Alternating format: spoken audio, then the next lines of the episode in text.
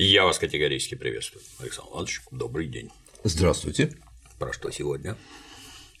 Сегодня я буду говорить о Сальваторе Дали. Mm.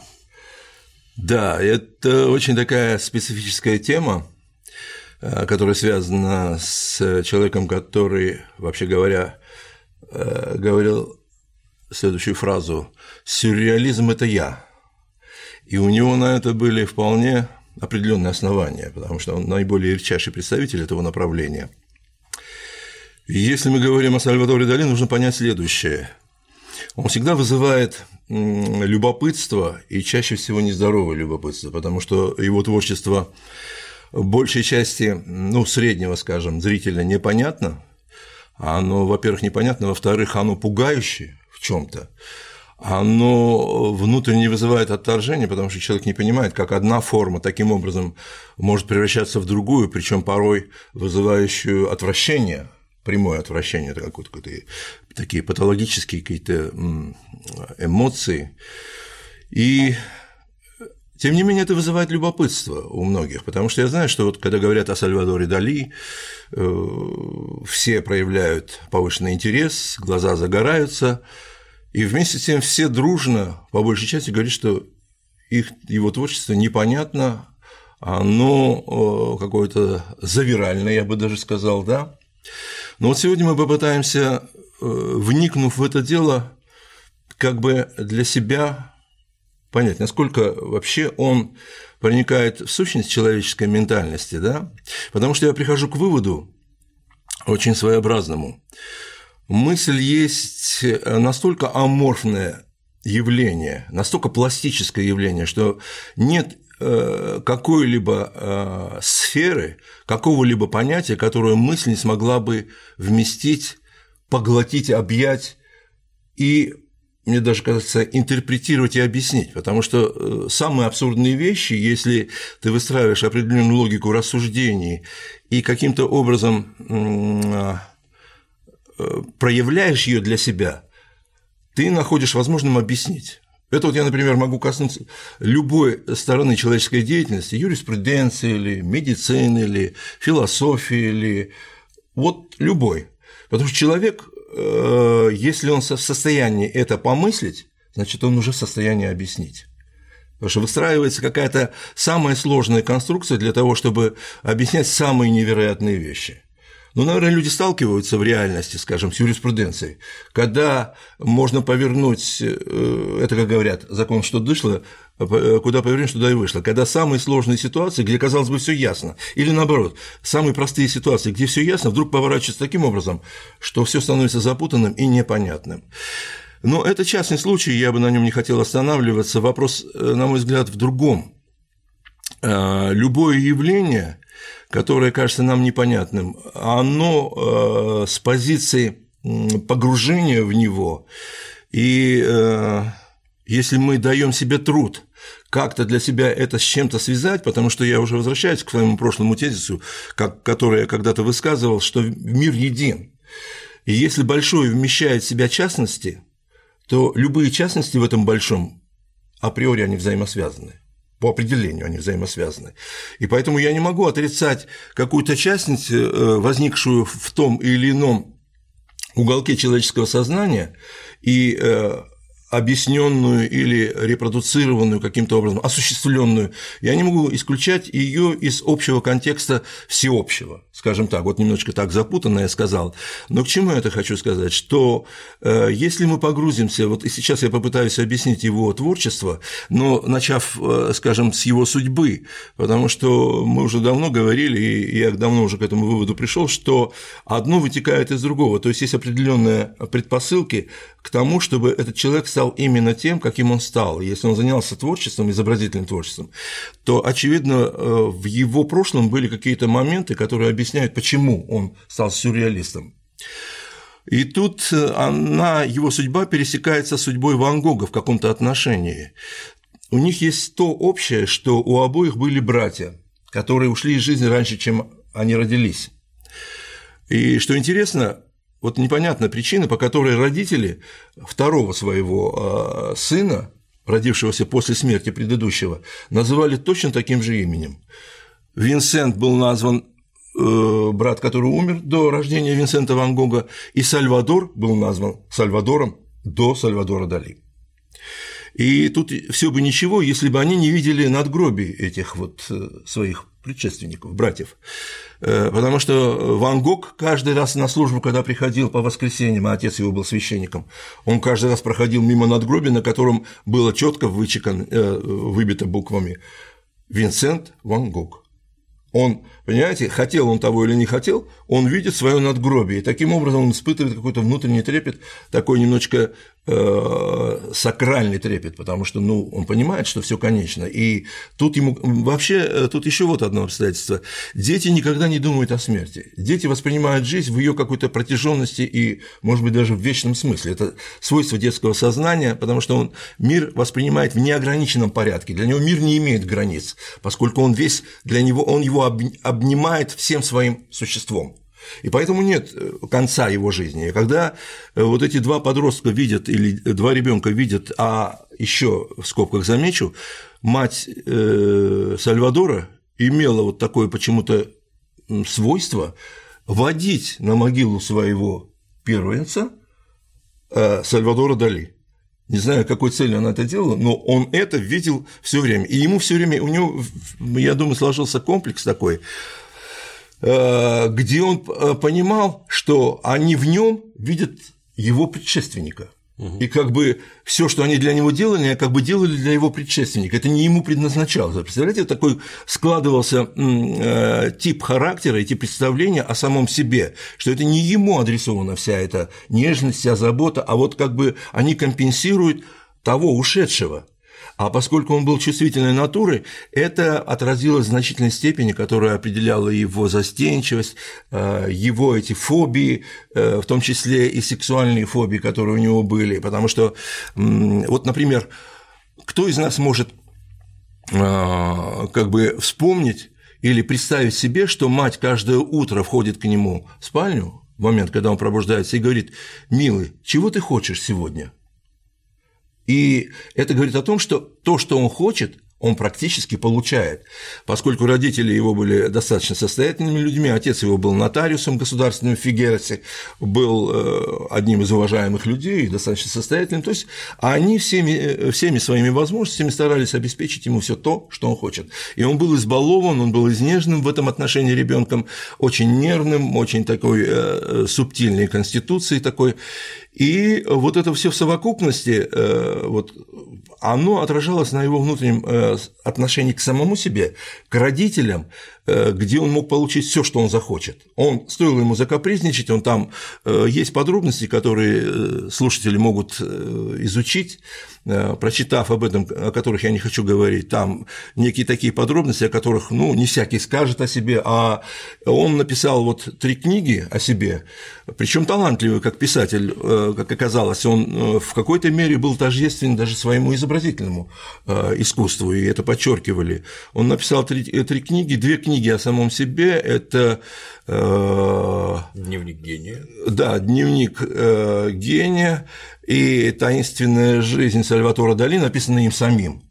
И скрытые лица, это уже роман был написанный им. И вот в этом дневнике э, и в другой же книге о самом себе он писал достаточно подробно, не знаю с какой целью, с целью эпатировать или с целью выплеснуть это все, с тем, чтобы эти комплексы, когда есть комплексы, а тут нужно еще заметить вот одно обстоятельство, ведь э, он был поклонником Фрейда, причем э, носил книгу Фрейда постоянно с собой, вот когда был подростком и уже юношей, постоянно это была у него книга, ее постоянно читал, также читал он и Ницше, как это ни странно, да, и все это мы потом э, еще раз к этому вернемся, все это оказывало воздействие на его представление о жизни, о своем месте в жизни и о тайной своей какой-то надежде или не надежде, а уверенности, что он займет соответствующей позиции в обществе, и более того, он как бы даже уже тогда утверждал для самого себя, может быть, в неявной форме, что он гений.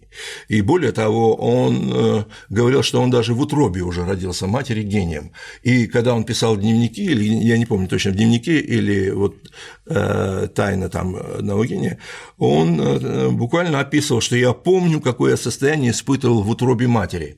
Там в красках это описывал, что он видел впереди каких-то два яйца, светящихся светящихся там. Вот это удивительно.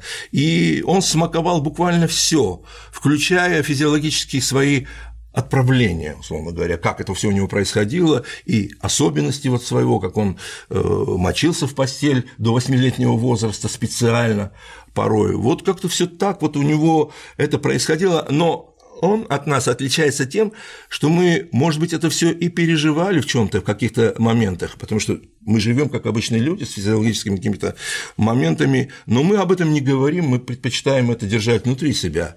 Ведь э, есть у него масса э, картин, где он изображает человека с ящичками.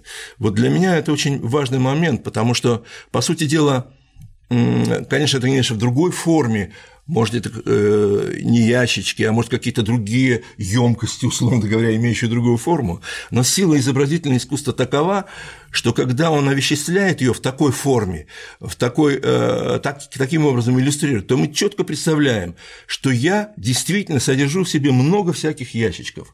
Он их нарисовал какое-то количество, там, Венера Милосская, там, предположим, с ящичками. У нее есть много фигур, где фигуры с ящичками. И вот это вот такая э, своеобразная форма овеществления – этих наших внутренних комплексов, да, и действительно каждый из нас имеет этот каталожные ящички или еще какие-то ящички, в которые он складывает определенные э, свои впечатления о самом себе, о жизни вне себя. И бывает так, когда мы производим переоценку ценностей, мы в эти ящички заглядываем, смотрим, перелистываем там свой каталог, вытаскиваем какие-то моменты, любуемся ими, или наоборот, боимся заглянуть в эти ящики, в которых мы прячем что-то сообразное э, э, теории Фрейда, э, каких-то каких вещей мы начинаем стыдиться и задвигаем самые тайники своей души. Но в том-то и сила идей Фрейда заключается, что он подчеркивает, что мы свое бессознательное, вытесняя и задвигая в дальние моменты, усугубляем положение, потому что шило в мешке не утаишь.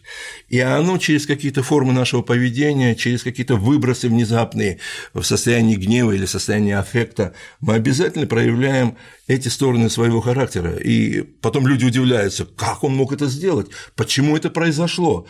А это все объясняется тем, что мы чем дальше задвигаем, тем большая сила, ну, это как пружина, чем больше мы ее сжимаем, тем больше ответная сила. И только если мы ослабляем давление на эту пружину, в этот момент она распрямляется, и, знаете, вот э, есть такие длинные пружины, если мы сжимаем, сжимаем только отпусти, она начинает, причем э, действие этой пружины непредсказуемо. В какую сторону она начнет вот дрыгаться, нам, извините за такой сленг, нам непонятно. И вот мне кажется, что эти наши комплексы, внутренние, задвигаемые нами э, в тот или иной период жизни, в момент, когда мы теряем контроль над собой, а это когда мы пьем, когда мы находимся в состоянии аффекта или, не дай бог, принимают люди наркотики, для, с тем, чтобы расслабиться и э, ощутить, ощутить эту невероятную степень свободы, когда ты вообще, тебя ничего не сковывает, и ты не, не в состоянии э, каким-то естественным образом добиться внутренней свободы, и тебе нужны обязательно какие-то подпорки и костыли. О,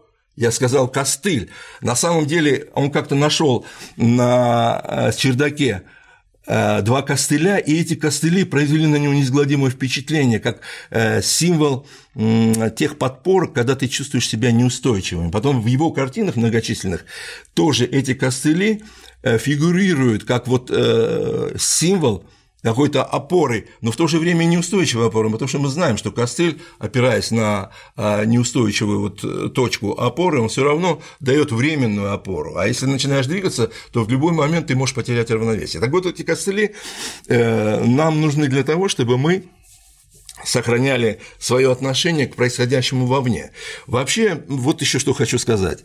На самом деле о Дали рассказывать сложно в рамках того времени, которое нам отпущено, потому что его творчество таково, что оно охватывает, и мы сейчас я попытаюсь об этом рассказать, достаточно а, широкий спектр вообще всего происходящего с нами и достаточно глубоко основаны его посылы вообще и обращенные к человеку. Это только на первый взгляд кажется, что он певец ужасов. Помните, я говорил о Босхе, то же самое, да?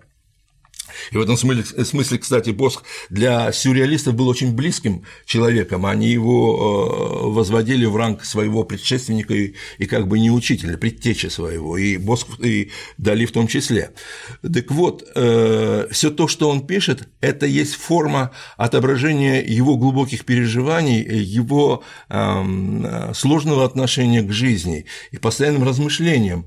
И еще он был склонен э, поведению, которое, э, посредством которого он эпатировал публику вокруг него всегда. И пусть это зрители как бы не вводят в заблуждение. На самом деле это была маска.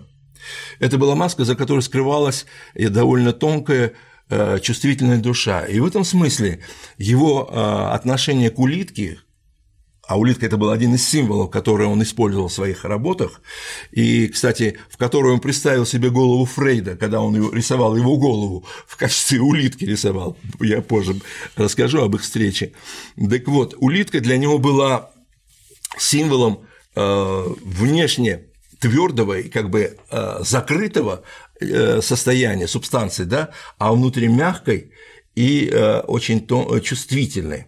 И многие люди, кстати, могут на себя примерить вот это вот его сравнение, потому что мы, э, некоторые из нас, и многие, кстати, закрываются от внешнего мира, прячут свою суть, а по сути дела все внутри очень уязвимы. То есть это такой хороший образ.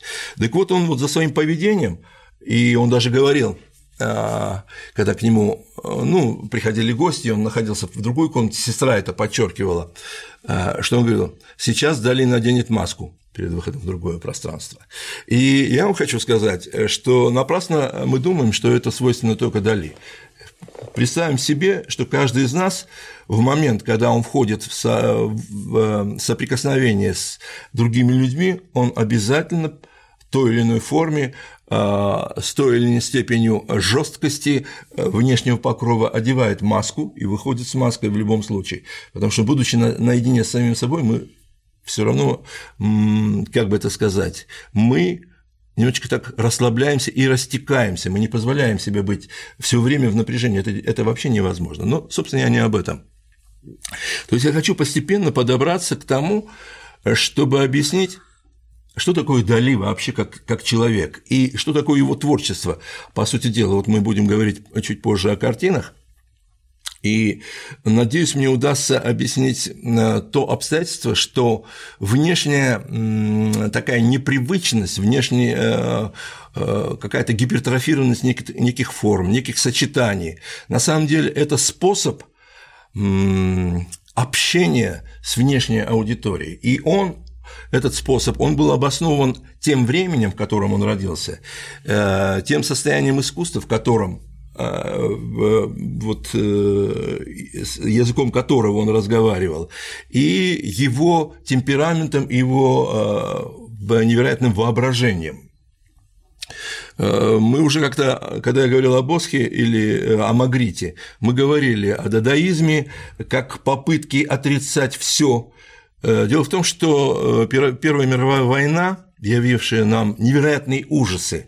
И вообще говоря, по большому счету, невероятные сюрреалистические картины, когда э, оружие того времени производило невероятные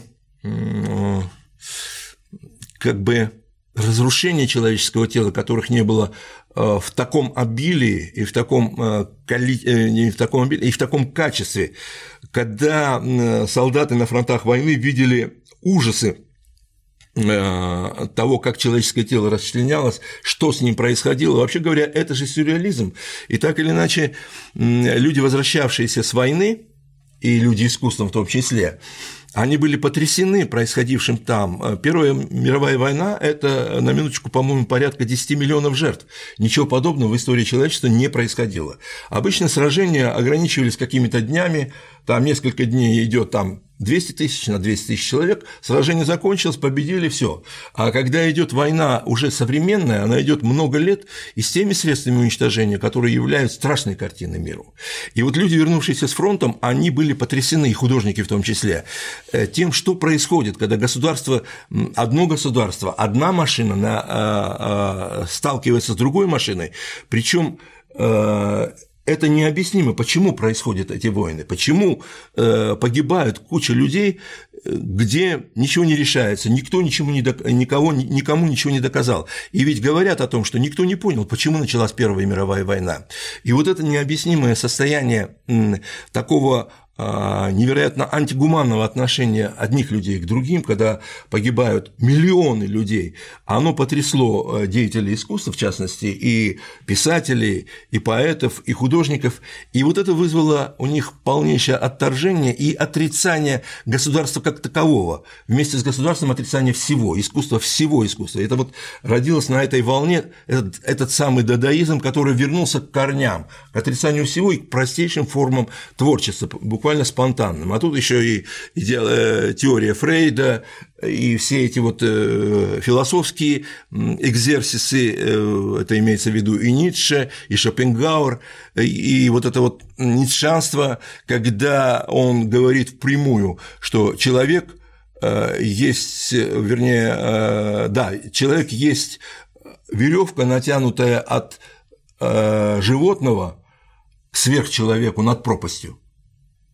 И вот его совершеннейшее утверждение, что вообще у человека есть одно стремление а, к власти и э, к становлению э, над человечеством и движение по пути к сверхчеловеку, а потом при этом он говорит, что за сверхчеловеком следует небытие. Там дальше уже никакого движения нет, есть просто небытие.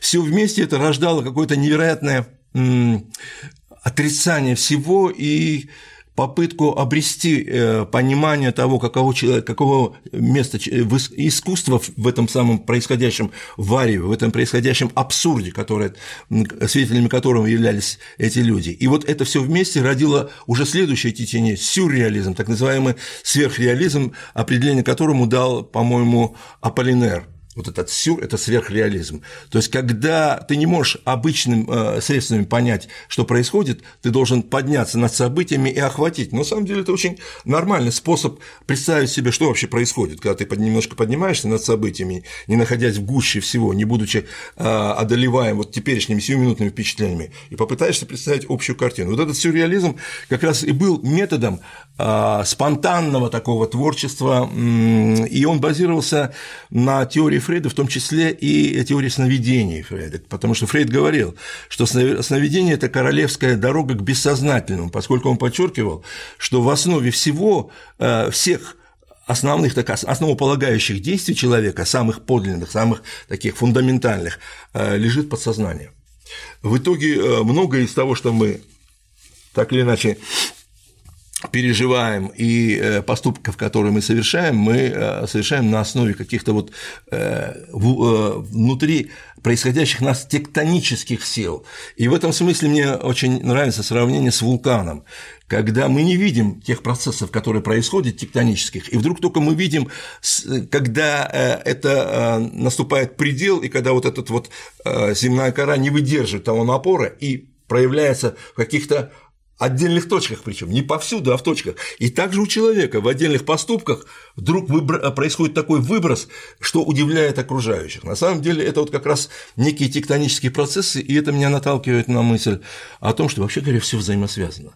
Это удивительно, что в природе все как бы пронизано. Законы физики так или иначе, если вот рассмотреть, если найти возможность это все выстроить философски и э, в цепочке рассуждений, то мы вдруг найдем столько параллели и ассоциации, что э, мы будем поражены тем, как это все действительно связано, что это не вся, не просто слова, что все взаимосвязано, а что вот я, например, привел э, в качестве примера вулкан, это прекрасная иллюстрация того, как человек поступает в крайних ситуациях, когда он сдерживает какие-то эмоции. Ну, например, когда тебе разрешают убивать. Вот э, официальное разрешение убивать – это когда начинается война. Тебе дают индульгенцию, убивай, это враг, ты можешь убить. И тогда у человека, особенно у тех, у которых это вот э, садистские наклонности ярко выражены, и мы знаем примеры, вот э, это же где э, было, э, там вот иди, смотри, там был фильм, да? Жуткий, да. Жуткий фильм. Я помню, э, где-то я еще читал, когда был один такой садист э, из полицаев, который ходил с ручным пулеметом всегда. И он, э, когда они входили в деревню, он просто заходил в хату, где семья вся собирается, и с очень э, таким дружеским, добродушным э, тоном разговаривал с людьми, балагурил, позволял себе, а в этот момент он выбирал точку для обстрела – и в какой-то момент, когда ему вот хотелось, он брал и расстреливал всю эту семью.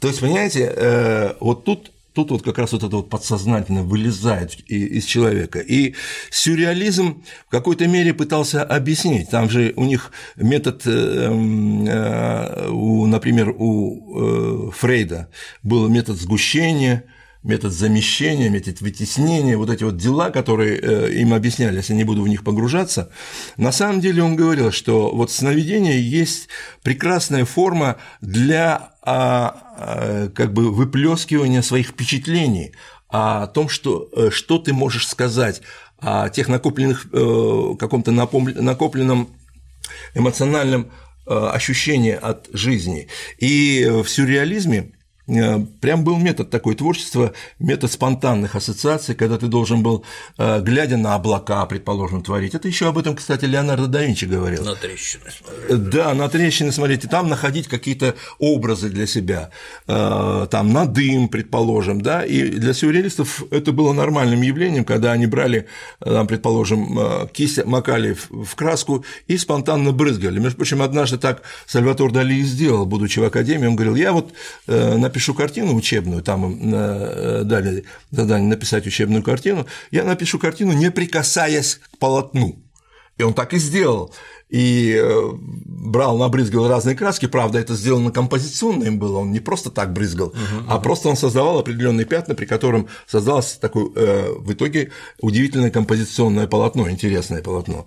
И вот этот метод спонтанного творчества – это была попыткой понять, что можно противопоставить и классическому искусству в том числе.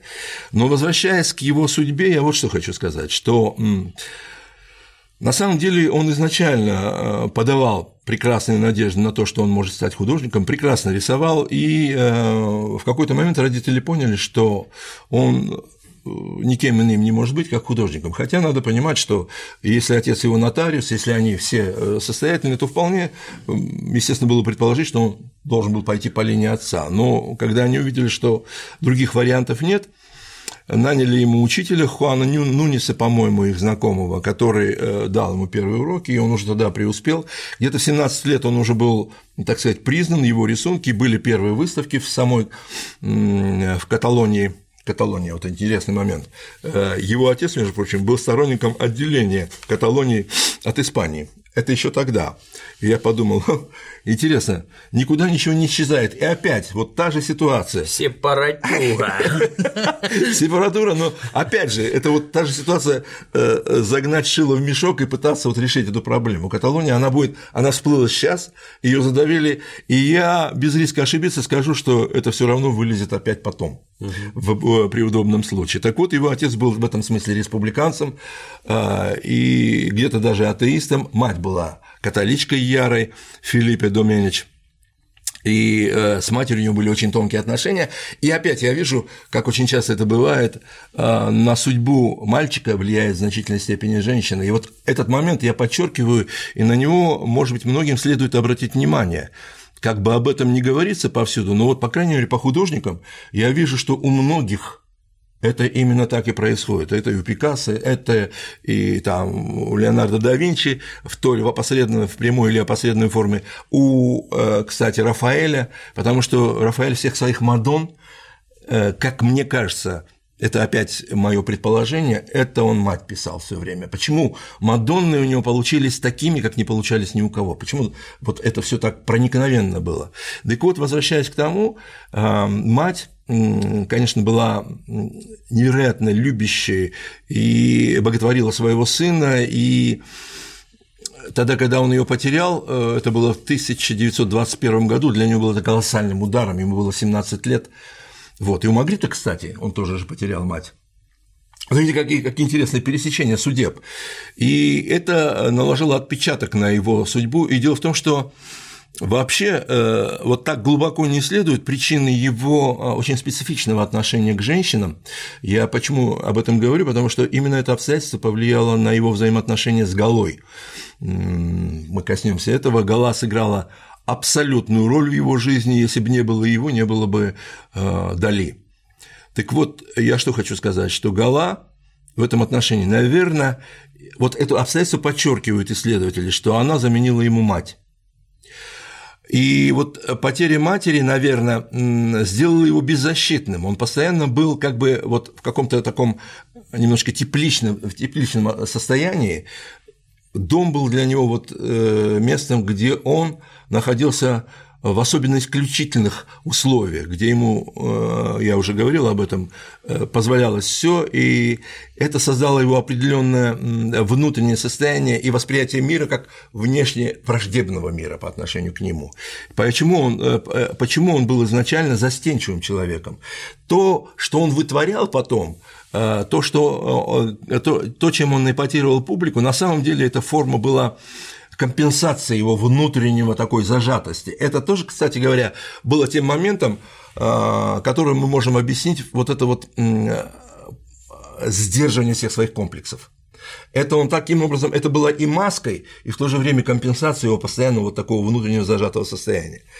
В 22 году он поступил в академию, в Мадриде они поехали в Мадрид э, с, э, с отцом, он поступил в академию, и он стал учиться. И вот тут есть ряд обстоятельств, которые э, как бы нам объясняют вообще говоря, его становление, его интеллектуальный рост. Потому что, вот представьте себе, он сразу же познакомился с Федериком Гарсия Лоркой и с Бунюэлем. Это с теми людьми, которые так или иначе повлияли на судьбу, особенно Федерико Гарсия Лорка, а, блестящий образованный, блестящий эрудированный поэт, мы знаем о нем, а, который был расстрелян франкистскими солдатами, хотя в некоторых современных наших а, источниках я вдруг нахожу информацию о том, я всегда знал, что его расстреляли франкисты, и вдруг нахожу, что его расстреляли э, проклятые республиканцы – как мы, же, со... мы же теперь за фашистов. А, ну да, ну да, ну да. Я думаю, что это такое, что за разночтение. И вот с Федерико Гарсия Лоркой и с Бунюэлем они проводили массу времени, и он вел себя там, в Мадриде, немножечко как плейбой. Э, там он себе мог позволить все, за расходами он не стоял, не скупился и подчеркивал, что он был достаточно в этом смысле щедрым. Но мне кажется, что эта попытка э, все-таки объясняет знаете, э, какую сторону его характера? Вот прежнюю зажатость, застенчивость, и он как бы э, не то чтобы впрямую покупал, но он таким образом э, давал понять, какой он вот великодушный и щедрый, хотя на самом деле впоследствии он был достаточно в этом смысле прижимист, тогда, когда он разбогател, это только Гала позволяла себе тратить э, столько, сколько она хотела, уже тогда, когда они разбогатели. Ну, хотя там есть некие противоречия, потому что поначалу она была тем, кто экономил средства, но тогда, когда они стали богатыми, она стала направо-налево э, ни в чем себе не отказывать. Ну и в буквальном и в переносном смысле. Вот. И уже э, интересно он повел себя в академии. Он там был замечен в каких-то скандалах, э, в результате которых его выгоняли, и, может быть, даже там на, как... на пару месяцев там он сел в тюрьму. Есть такие свидетельства. Но в итоге он снова восстановился в академии, и, проучившись там два года, он был изгнан из академии в результате одного э, случая, когда он на экзамене не счел нужным отвечать на билет и заявил, что он знает больше, чем они три профессора вместе взятых.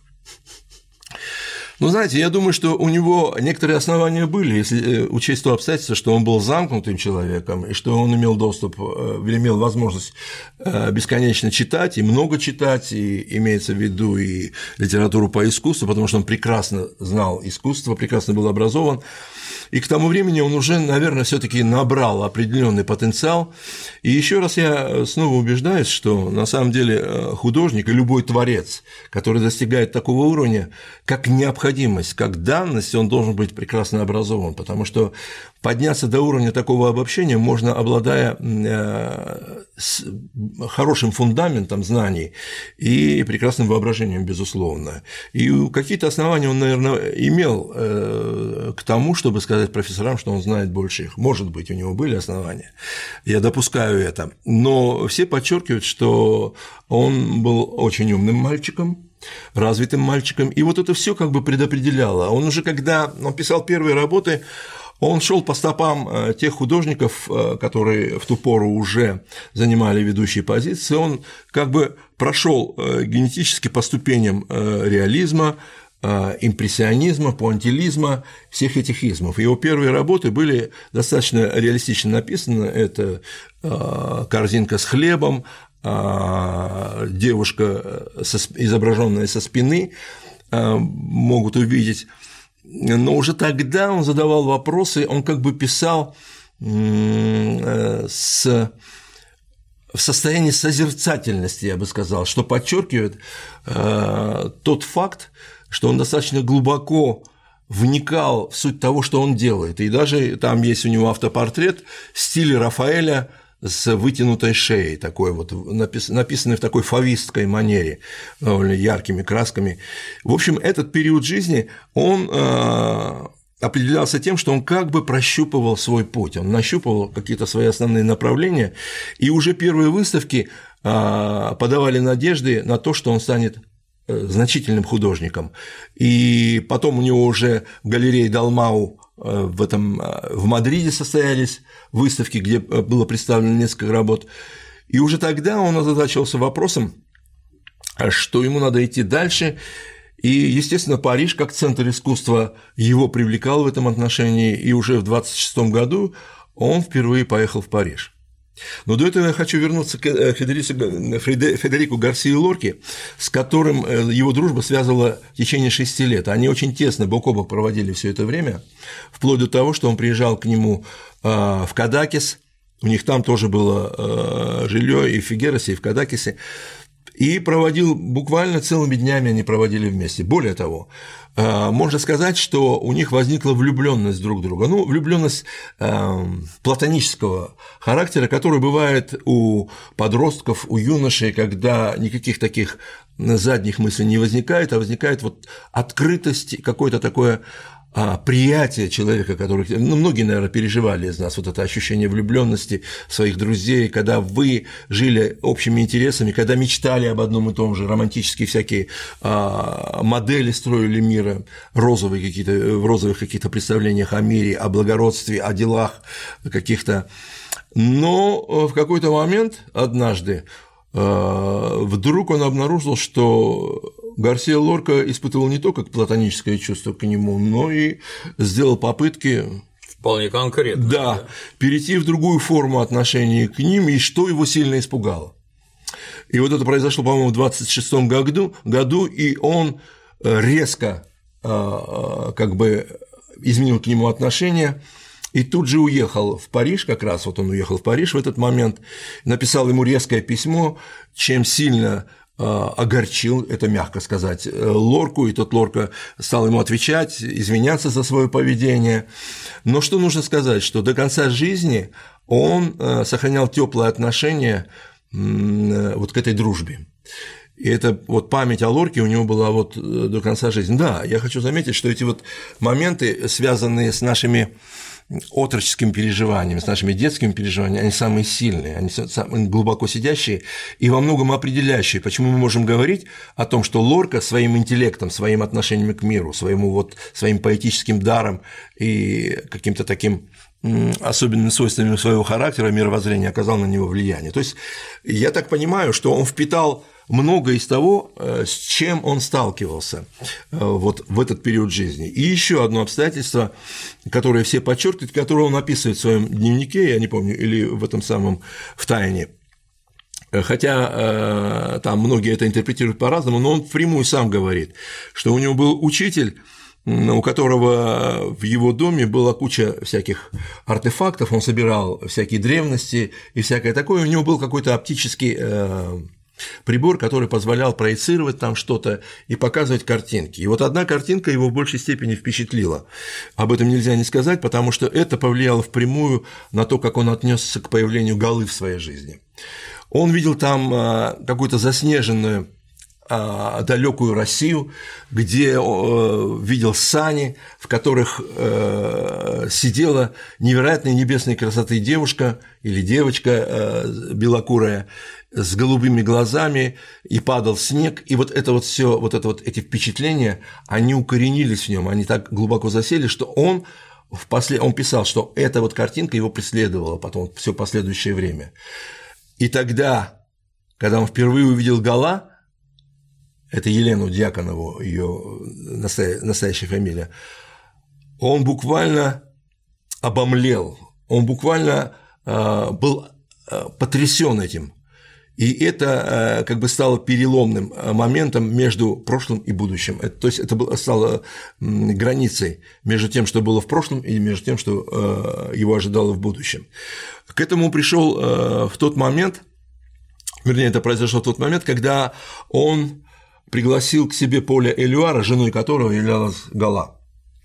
Елена Дьяконова, Дьяконова родилась в Казани. Э, по-моему, потом она, э, есть сведения о том, что она училась с Цветаевой, и Цветаева тогда подчеркивала, что она была такой э, стройной, с длинными ресницами, что она подчеркивала, на которую можно было положить даже две спички. Вот так вот об этом писалось. Ну, к чему я это говорю? Что некоторые репортеры ну, те, которые пытались каким-то образом принизить значение э, Елены Дьяконовой в его жизни, пытались как-то так назвать ее некрасивой, необъяснимой, жестокой, жадной там и так алчной, даже алчной, что типа она его заставляла работать, она его заставляла, выжимала из нее все соки с тем, чтобы он заработал все больше и больше. На самом деле это не совсем так или совсем не так даже, потому что она оказала решающее влияние. И тут вот возник такой дуэт, э, который, э, который только и мог создать то, что оставил после себя Дали. Э, значение этой женщины в его в жизни абсолютно исключительно, настолько исключительно, что он подписывал работы свои Гала Сальвадор Дали работы подписывал, и значительно, довольно большое число работ, на которых он изображал только Гала. Гала для него была ангелом, равновесие, как он ее называл.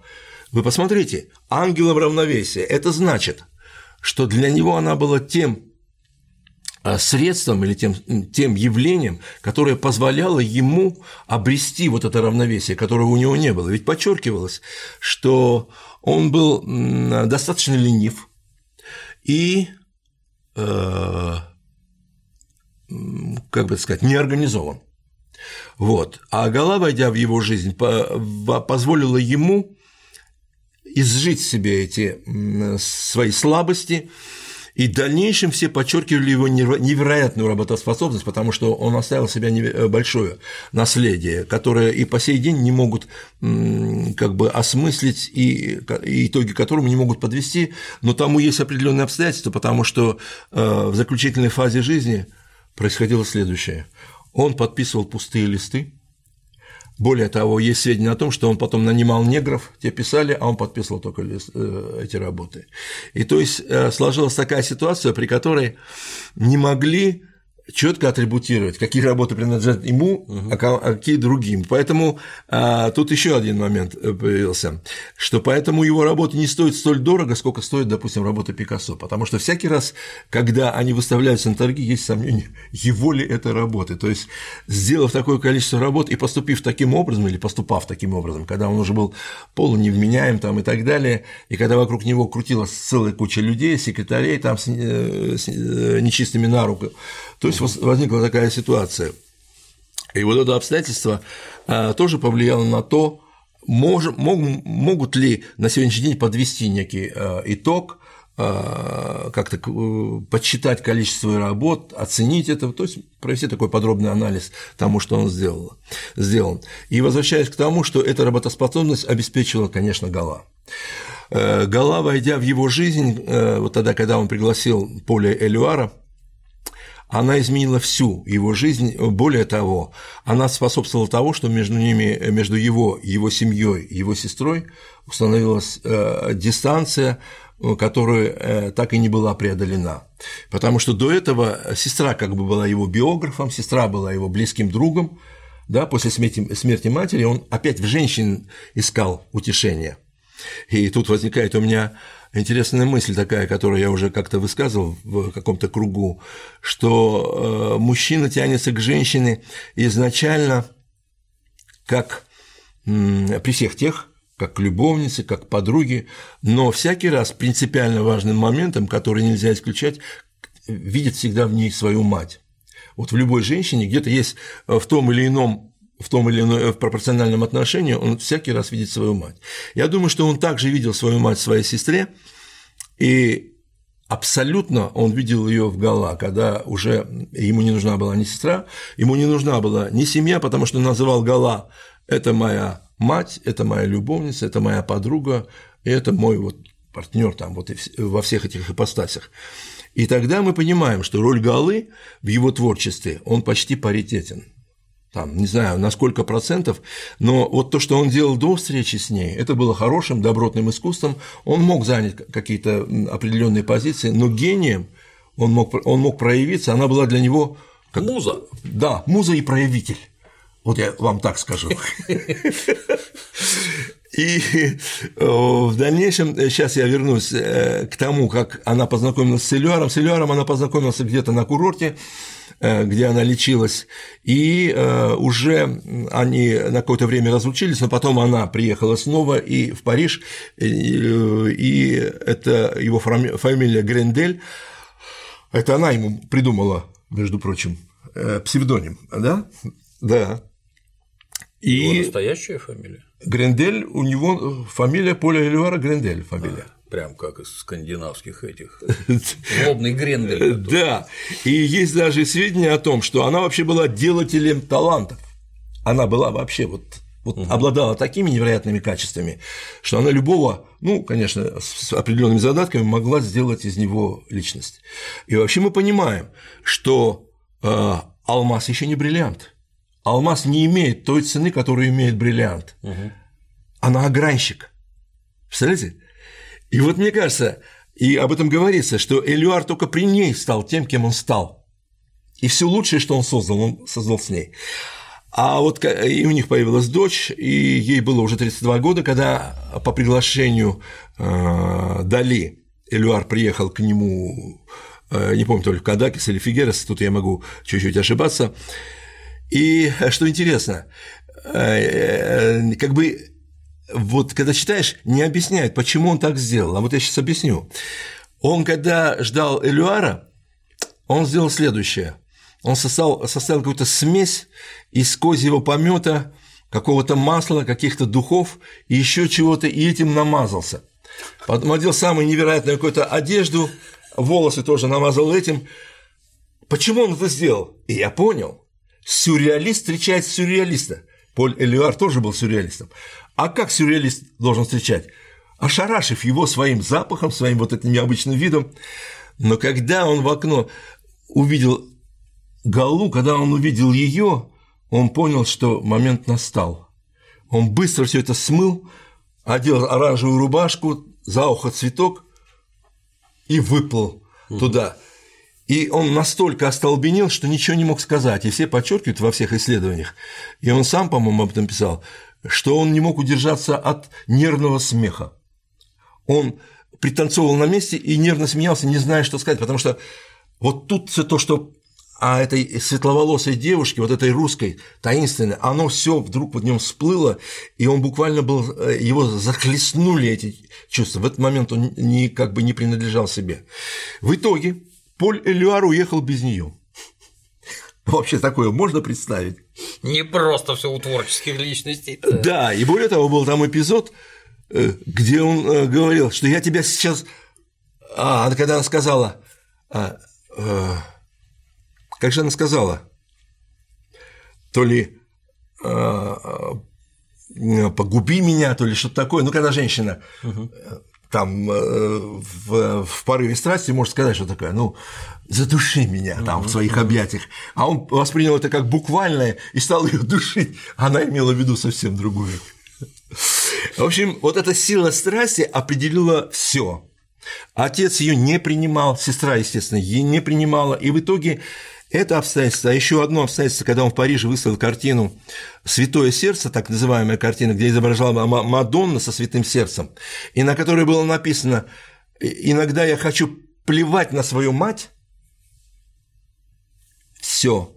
Этот момент э, положил конец его отношению с его семьей, и вообще отец отказался принимать его в своем доме. И вот Гала в этом смысле заменила ему все абсолютно. Но теперь давайте объясним для себя, поймем, что он вкладывал, какой смысл он вкладывал вот этот, в этот текст э, ну, совершенно скандальный текст, безусловно. Как это? Иногда я хочу э, плевать на свою мать.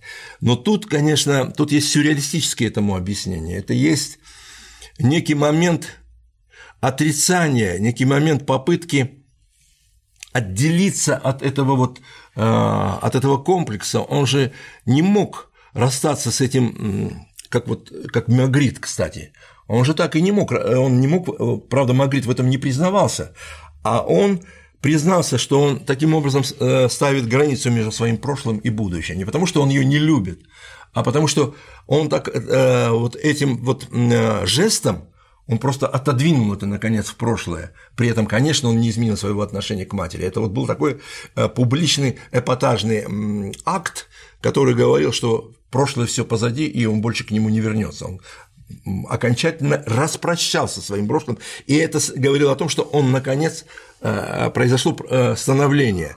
А это объясняет еще то обстоятельство, что 20, до 25 лет по всем источникам он не знал женщин. Он боялся прикасаться к ним. И те ситуации, когда они пытались там, как всегда, это все заигрывать, он э, вообще как-то вот был не прикасаясь к нему, он очень болезненно относился к тому, когда к нему прикасались. И вот только ситуация с Гала эту проблему сняла. Понимаете, вот стихи такие. Гала сняла. Замечательно. Мы понимаем, что на самом деле э, эти, этот внутренний, эта буря, этот вулкан, который происходил, мы же знаем, что у интровертов, у интровертов это как в психологии говорится, что у интроверт, интроверт – это тот человек, он подобен дому с заколоченными ставнями, внутри которого происходит невероятное празднество. То есть снаружи ничего не видно. И вот мне кажется, что э, вот Дали наконец-то смог для себя освободиться. И более того, от вот того, что его мучило, от застенчивости, от всех моментов. Кстати говоря, я хочу заметить, что многие застенчивые люди, когда наступает момент, э, где они могут освободиться, ведут себя крайне разнузданно. Я уже не раз замечал эти моменты. Почему так? А вот это кукушку срывает. Абсолютно. Понимаете? И вот тут, конечно, тоже э, клапана были э, сорваны, но моментом, который это все управлял и контролировал, была Гала она, когда он э, порывал или когда пытался, э, входил в какие-то конфликты со своим окружением, в частности, сюрреалистичным, именно Гала сглаживала все. Именно Гала пыталась все это урегулировать. И э, вот это обстоятельство, мне кажется, что оно объясняет многое в том, как он воспринимал мир. Воспринимал мир он в таких своих я думаю, он опирался во многом в свои тайные грезы, тайные мечтания. И э, все эти моменты, все комплексы, а э, если мы, если возьмем его пубертационный период, когда все гормоны буквально рвутся из тебя, а когда ты это загоняешь в угол, потом, э, в смысле, в тайники сознания, потом это выходит через творчество. Вообще, э, давно сказано, кто-то из художников сказал, э, сейчас я не помню его фамилию, он сказал, что искусство по, по, по самой своей сути, самой своей основе эротично. Эротично постольку, поскольку искусство обращается к эмоциональной стороне, к чувственной стороне человека, а чувственная сторона человека – самая сильная ее форма самый сильный ее раздражитель – это, конечно, мы никуда не денемся, и тут Фрейд не открыл Америки, он просто ее описал, этот момент, но вот э, мы знаем, что в природе Эрос и Танасос он определил это э, стремление к наслаждению и стремление ухода от, э, вот это, от боли, от всего остального, да, и, наверное, это обществом правит. Кстати, мы наблюдаем это обстоятельство в том, как вообще выстраиваются отношения в обществе, в иерархии, почему люди совершают то, что они совершают, грабят, э, накапливают, потому что они все стремятся к удовольствию. Это объясняется в большей степени. Если мы смотрим «Скупого рыцаря», то его сундуки с золотом доставляли ему удовольствие. Если мы смотрим там на Рокфеллеров и на наших там, допустим, Корейка и современных Корейка, зачем они накапливают миллиарды? Это им доставляет удовольствие, это им дает ощущение власти, а власть – это удовольствие, и все, что они могут купить, доставляет им удовольствие. И яхты, и машины, и особняки, и женщины – это все есть сумма удовольствий, которая, в принципе, своим своей основой, своим стержнем имеет фрейдовский посыл все эти. И тогда, когда мы возвращаемся к э, Дали, мы понимаем, что вот это загоняемое им удовольствие, оно нашло свое выражение в отношении Гала, но надо сказать еще, чтобы как бы подвести эту некоторую черту под их отношениями, э, надо сказать, что Гала была не просто его любовницей и не просто подругой, она была тем, кто собственно, и направлял его. Она сформи- формировала направление его творчества. Она ему говорила, что ему нужно делать, а что ему делать не нужно. И буквально она давала советы. Конечно, впрямую у нас об этом свидетельств нет, но в большей степени косвенные свидетельства об этом э, к тому, вот, э, тому подтверждением. Мало того, вот есть еще сожаление о том, что не сохранилось дневников Дали, они куда-то э, не Дали, а Гала, они куда-то исчезли. И как бы вот культурная общественность ждет, где бы они появились, потому что очень интересен ее взгляд, ее описание, потому что он абсолютно везде боготворил, он абсолютно о ней говорил э, в превосходных тонах. Значит, вот мы для себя решили, что без Гала не было того гения, э, вот, которого мы имеем, которого, о котором мы знаем. Все, мы поставили на этом точку. Тут еще один момент нужно взять, что они потом жили, позволяли вынужденно или не вынужденно друг другу свободу давали определенную. Потому что Гала еще тогда, когда была замужем за Полем Элюаром, она э, была любовницей Макса Эрнста, и Элюар вроде бы об этом знал. И когда она жила с Дали, они друг другу позволяли все это. Хотя Дали при этом, э, как бы э, еще объясняя одну вещь, он не входил по многим каким-то косвенным свидетельствам в такие в интимные отношения с теми, с кем он как бы входил в романтические отношения. У него была а, романтическая связь, была такая модель Пеки де Осло, у которой был псевдоним Аманда Лир. Она была певицей. Он, кстати, и интересно, Гала сначала ее не принимала и ревновала, а потом, когда поняла, что она не представляет для нее угрозу, она стала ее всячески поддерживать и помогать. Более того, она там какие-то моменты даже и финансировала, э, продюсировала какие-то моменты. Вот это такой триумвират образовался, и там даже есть фотография, где идет Дали, Гала, а за ними идет Аманда Лер. И она позволяла ему эти шалости и вольности. Таким образом, мы понимаем, что, э, вообще говоря, э, жизнь его нетипична с позиции обывательского отношения к жизни, но э, к морали, да, а с другой стороны, если каждый из нас заглянет вовнутрь, то какие-то модели, какие-то предпосылки для неких допущений есть в жизни э, каждого из нас, хотя мы Э, в силу тех или иных обстоятельств, в силу отсутствия решимости или в силу э, э, догматического отношения к жизни, или фанатичного отношения к жизни, или достаточно четких позиций по отношению к твоему, к твоему предназначению, к твоему поведению в обществе, ты не можешь переступать границы, потому что ты этого не можешь делать в силу своего воспитания, или в силу каких-то причин, в силу своего какого-то прошлого, но ты живешь вот каким-то в системе каких-то ограничений, мы как-то уже об этом говорили, да, и и э, находясь в, внутри своих закономерностей, ты не можешь понять закономерности, находящиеся вне тебя. Но тут я хочу сказать вот о чем. что э, не случайно вот он носил с собой томик Фрейда, и все его помыслы э, по сути дела, опирались на его сновидения. Ведь когда они снимали фильм «Андалузский пес» э, с Бунюэлем, это был 29 год, вот 29 год, он познакомился в 29 году с Гала, и в 29 же году э, сняли они этот вот эпатажный фильм, который по сей день является одним из лучших фильмов в том смысле, что он совершенно не имеет себе аналогов. Он был первым э, сюрреалистичным фильмом, который стал знаковым э, в истории мирового киноискусства. Более того, он повлиял на очень многих творцов. Многие стали брать э, какие-то эпизоды из этого фильма в качестве э, рекламных своих плакатов там и каких-то эпизодов. И даже, по-моему, Дэвид Боуи в каком-то в 70 каком году он каждый раз э, перед своим концертом в качестве разогрева показывал этот фильм. Вот так вот интересно. А этот фильм базировался на сновидениях Бунюэля и на сновидениях самого Дали. Э, Бунюэль рассказывал как-то вот Дали, когда они еще находились в Мадриде, что вот он видел как-то картину во сне, что облако разрезает, вернее, облако разрезает Луну пополам, такое как, как бритвой. А Дали ему рассказал, что вот он видел, как из какой-то руки выползают муравьи. И вот эти моменты, кстати, вошли в фильм – эпизодами. Фильм он не, не очень короткий, он э, без звука, только музыка звучит Вагнера и еще какая-то музыка. Вот. И там вот эти эпизоды вошли.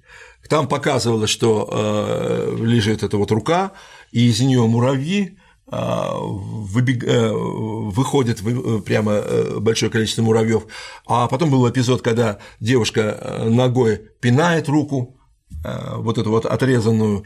И вот такие эпизоды. И самый один, один из ярких эпизодов, когда э, женский глаз, девичий глаз актрисы, крупным планом разрезается бритвой. Вот это как раз это сновидение, да, вот, вот такие сильные ощущения, которые э, говорят вообще о вот от, с такой стороны, о темной стороне человеческой души, что мы где-то внутри все убийцы, Э, э, там, допустим, садист – это тот, кто стремится э, к к, тому, чтобы мучить из не тебя находящегося человека, да, а мазохист – это тот, кто, кому доставляет удовольствие, когда его мучают.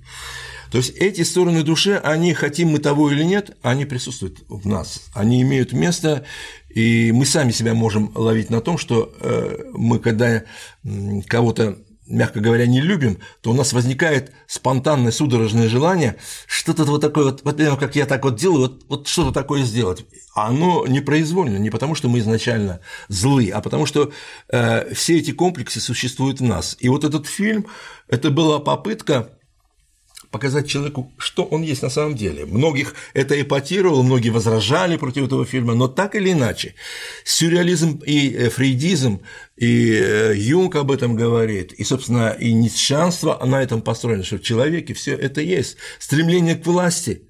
Да куда ж ты денешься от этого? Вы посмотрите, как карабкаются люди. Стоит, ему дают, э, завтра ты станешь начальником отдела мало кто отказывается. Маловато будет. Да, маловато будет. И вот это стремление карабкаться, ну, добро, если ты э, как бы идешь последовательно и э, поступательно, а когда ты просто по головам идешь, и сколько так я тому свидетель, значит, вся история мира. Я вот как-то э, читал историю Рима, и меня поразило, что там все спрессовано было. Ну, в истории Рима, там это когда читаешь, что делали Одни что делали другие во имя власти, и женщины, и мужчины, и Октавиан Август, и Цицерон, э, и Цицерон тот же, и это Сула, все, все было построено на и я как уже говорил и повторяю, что опять ничего не меняется. Стремление, воля к власти. И сила сюрреализма заключается в том, что и пугающая сила в том числе, что он об этом говорит совершенно откровенно, определенно и э, зримо. И выпукло говорит об этом. Потом они же сняли вместе еще был «Золотой век», еще более скандальный, э, при котором, э, при демонстрации которого, э, который, которой была приурочена выставка сюрреалистов, там устроили погром, поводу. Вот, вот такой момент. Э, то есть, что получается? Вот я снова как бы предпосылаю к тому, что я буду рассказывать о картинах э, Дали, что то, что он сдерживал себе, вот, наверное, сила, та, а, та сила, с которой он все это пытался загнать и быть благопристойным мальчиком, да, в чем-то, где-то, как-то, да, она выплеснулась и выхлестнулась, э, если можно так выразиться, в его работах. Но э, ценность его работ, помимо его мастерства, которое было на высочайшем уровне, потому что он вообще был поклонником классического искусства, и кумиром его был э, Веласкес, Вермеер и вся классика. И, естественно, он достиг определенного совершенства, и именно этот язык позволил ему выразить э, весь этот комплекс представлений, э, который базировался на сновидениях. Ведь э, как же он писал порой? Он порой, об этом, собственно, Фрейд и к этому и как бы подводил художников. Он говорил, что нужно как только пробуждаешься, мгновенно фиксировать свои сновидения, потому что они потом растворяются. И он порой вставал и тут же каким-то образом фиксировал свои сновидения. И э, мы понимаем, что сюрреализм это есть наши сны. Но я более того хочу сказать, я абсолютно убежден, что жизнь еще хлеще сюрреализма, потому что то, что мы видим, то, что мы не можем вместить в нашем сознании, когда мы впервые сталкиваемся с теми или иными проявлениями человеческой жизни, человеческой психики, человеческих поступков по отношению друг к другу и ко всему тому, что вне него находится, я имею в виду и к природе, когда тебе показывают кадры а, погубленных рек там, изувеченных лесов, там, э, э, изничтоженных животных. Разве это не сюрреализм, то, что позволяет себе человек? Почему он при этом думает, что то, что делает Дали, это непредставимо, что это вот вообще за пределами, за гранью нашего понимания? Он просто нам показывает этим языком, он пытается с помощью этого языка, и, и как бы он уже потом и не мог другим языком обращаться, потому что это стало для него способом самовыражения, естественным следствием его вообще философии как таковой. Потому что вот хочу заметить, что ежели ты, допустим, э, работаешь в правоохранительных органах, то тип мышления твой становится абсолютно а, в этом русле, и ты мыслишь этими категориями, не знаю, об этом уже пишется, что ты в каждом человеке склонен видеть вот эти проявления, что он потенциальный преступник для каждого априори, что если ты врач, то ты в каждом человеке видишь его болезни, ты видишь, что он больной, если ты учитель, то ты ментор, ты все время учишь. И поэтому я для чего об этом заговорил? Поэтому Дали, когда он начал мыслить категориями сюрреализма, когда он а, запредельными категориями, сверхреальными категориями начал мыслить, то потом это стало его естественной формой а, мышления, естественной формой самовыражения. Поэтому нельзя сказать, если поначалу могло бы быть что-то искусственное, да, то в дальнейшем мне казалось, э, э, кажется, что это стало естественной формой его общения и эпатажное поведение, и вот эта вот э, картина с, с, в стиле, которую он сделал, объемно-пространственную картину, как же ее звали, Мэй, какая-то актриса была. Уэст. А? Мэй Уэст. Мэй Уэст. И вот это вот потрясающая вообще на самом деле картина, когда он в пространстве выстроил диван и весь антураж таким образом, что, глядя в перспективе, ты видишь лицо. Это, конечно, находка гениальная, на самом деле, это вот построение. И э, имею в виду то, что вся деятельность его э, уже органично внутри сочетала вот это миропредставление э, совершенно удивительное и давала ему право называться ну, первым сюрреалистом, конечно. И не случайно Стефан Цвик говорил, это самый гениальный художник 20 века. Ну, мы оставим это как бы на совести Стефана Свега, потому что мы уже как-то не раз говорили, и я склонен это напомнить зрителям, потому что некоторые э, как бы склонны воспринимать то, что я говорю, как, э, как абсолют. Вы поймите одну вещь простую, что кто бы что ни говорил, он излагает свою собственную точку зрения, которая всегда в какой-то своей части относительно. Нет абсолютной истины, мы уже знаем э, по философии. Абсолютного ничего нет, все относительно. И все, что я говорю относительно, но оно базируется на каких-то допущениях, на каких-то предположениях и на, и на, и на каких-то фактах. И каждый человек имеет право выстраивать свою логику э, объяснения тех или, иных, тех или иных вещей, если он выстраивает определенную э, систему рассуждений, скажем так. Другое дело, это интересно или неинтересно. И вот я люблю такое выражение: все жанры хороши, кроме скучного. Можно об очень интересных вещах говорить так, что человек отвернется и не будет слушать, и, может быть, даже самые важные для него вещи, но он отвернется и не будет слушать. А можно говорить так, чтобы э, это тебя заинтриговало, заинтересовало, и у тебя появился мотив углубиться, потому что, я еще раз повторяю, о Дали в короткой беседе рассказать невозможно. И вот, допустим, возьмем, если работу его, скажем, ну какую? А. Постоянство памяти, предположим всем известную, абсолютно хрестоматийную работу, как, э, с помощью которой он интуитивно, подчеркиваю, отозвался на понятие относительности времени Эйнштейна, теория относительности этой. Как она появилась? Вот тут мы можем сказать об интуитивном э, отношении, об, интуитивной основе творчества. Потому что, вот скажем, мы рассказывали о Магрите, который это конструировал, да? который, сопоставляя вдруг, э, совершая определенные комбинаторные действия, приходил к каким-то неожиданным моментам. Но это все равно было озарением какой-то момент сопоставления. А что сделал э, Дали? Э, Дала, об этом пишется, что Гала как-то ушла в кино, он остался неудовлетворенным, ну, она пошла без него в этом смысле.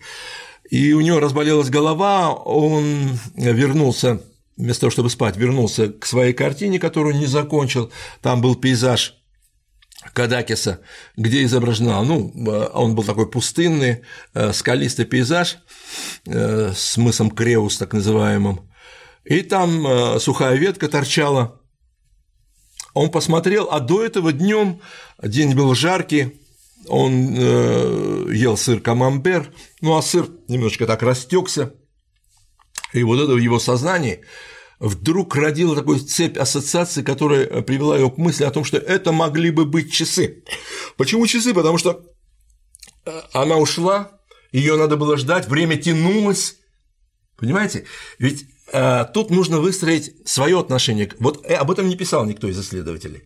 Я сейчас как бы бытовую ситуацию раскладываю, пытаюсь объяснить, как это ему могло прийти. Наверное, он думал о времени. Вот она ушла, когда она придет, время тянется, хоть бы она побыстрее пришла, и вот этот сыр тягучий, и это трансформировалось мгновенно у него вот в часы растекшиеся, и он повесил на ветку часы, и там они у него текучие, и тут текучие, и он растекся. А он растекся почему? Потому что он страдает без ее отсутствия, она без него пошла в кино. Как интересно психологически это себе представить и разъять ситуацию, объяснить. И это тут интересно мне, э, а кто, а как зритель это оценит, как он сможет интерпретировать эту ситуацию. И поэтому я говорю всегда, что у зрителя всегда есть возможность выстраивания собственного сценария, потому что как говорят, сколько людей, столько и мнений, особенно по отношению к творчеству, потому что у каждого свой, э, свой собственный эмоциональный и э, какой-то иной опыт, на основе которого он может выставить цепь ассоциаций. Но вот тут интересно, вот как он растянул это время. И причем я хочу уже как бы сверх этого сказать следующую вещь. Вообще, это же естественно, что время, пространство и материя едины, они связаны. Если мы говорим о протяженности времени, о текучести его, текучесть времени. Ведь были часы водяные, назывались клипсидра, да. где время вытекало, собственно. И тогда все естественным образом объясняется. И можно еще какие-то часы сделать, понимаете? Часы сделать, где э, вода будет в виде часов каких-то. Вот я уже как бы, э, как бы представляю или даю какой-то э, определенную установку на, на то, как можно представить себе часы. Ну вот у меня, например, это вызывало два, так сказать, во-первых, оно текучее, а да. во-вторых, оно тягучее. Да, да, когда как? Ползет, а вроде тянется. Да. Вот. А, как, а иной раз как импульс, когда ты находишься э, в состоянии какого-то невероятной, невероятной эйфории, когда время кажется вообще буквально пролетело. О, летящее время. Опять ассоциация. Вот смотрите, вот тут собственно говоря, проявляется интересная вещь. Это интересная вещь, когда вот наш зритель может просто для себя выстроить некие цепочки таких ассоциаций, и ничего запредельного в этом нет. Просто гений э, Дали дал вот э, такой вот такую трактовку, интересную трактовку, но, но на эту картину надо смотреть гораздо сложнее. На самом деле тут вот тут как раз начинается момент исследования ее с точки зрения того, как они все там расположены, эти часы, и что там размазано на вот он лежит размазанный там, как бы говорится о том, что это его силуэт с э, веками опущенными, что как бы он здесь спит, находится, находится в состоянии сна. И тут нужно все, весь этот э, эпизод, весь этот пейзаж рассмотреть подробно, потому что слева-то мало э, кто обращает на это внимание, лежат карманные часы. Или некоторые говорят, что часы повернуты циферблатом. Я склонен с ними не согласиться. Почему? Потому что в верхней части часов есть щелочка, говорящая о том, что они пол чуть-чуть приоткрыты, угу. и по ним ползают муравьи. А вот мы возвращаемся к моменту, когда мы говорим о, вообще обо всем том, что нас окружает, а уж в произведениях искусства это совершенно точно, как о знаках, как о определенных символах, и вот эти ползущие, ползающие муравьи – это символ, идущий э, из самого детства, когда он однажды видел, как муравьи поедают э, что-то, э, какой, чей-то труп там какого-то, жука. там жука или какого-то другого животного. И это вызвало у него ощущение конца жизни, гниения, тления и вот такие отрицательные эмоции. И когда он поместил вот это на часы муравьев, он говорит – о времени, которое они разъедают, которое э, пожирают. пожирают время. Как интересно, да, ассоциация. То есть я к чему это говорю? Что там можно увидеть еще много чего в, этом, в этой картине, достаточно опереться на какой-то свой опыт и на знание каких-то моментов, связанных с его творчеством, с его отношением к определенным знакам. Опять же, сухая ветка, о чем это говорит? Сухая ветка.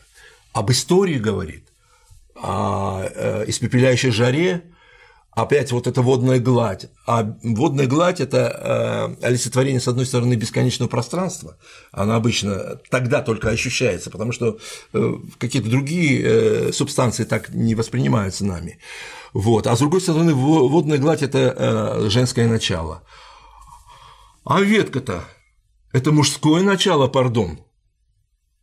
И вот тут вот хоть стой, хоть падай, понимаете? Вот, и невольно ты не можешь отделаться от каких-то более глубоких ассоциаций. Я не думаю, что вот то, о чем мы сказали, мы исчерпали всю цепь ассоциаций, потому что там еще дали изображено яйцо, тут, как некоторые говорят, изображено зеркало, и вот вам набор фактов, по поводу которых выстраивай свои суждения, свои, э, свои оценки событий. И смотрите, и тогда это не должно тебя ужасать.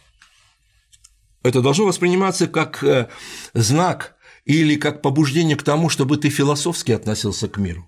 Понимаете? И тогда, э, когда мы переходим, скажем, к каким-то другим его работам, ну, каким, допустим, а, спонтанно мы можем перейти. Потому что э, если я не хотел бы сейчас хронологию выстраивать, я могу сейчас просто э, вкратце сказать о том, что он в 1934 году впервые поехал в Америку, потом он еще раз съездил в Америку. Уже в Америке он э, занимался там прикладными делами, связанными с рекламой, с изготовлением ювелирных изделий. Он в полной мере развернулся. Кстати, что ему э, бросали в качестве упрека сюрреалисты.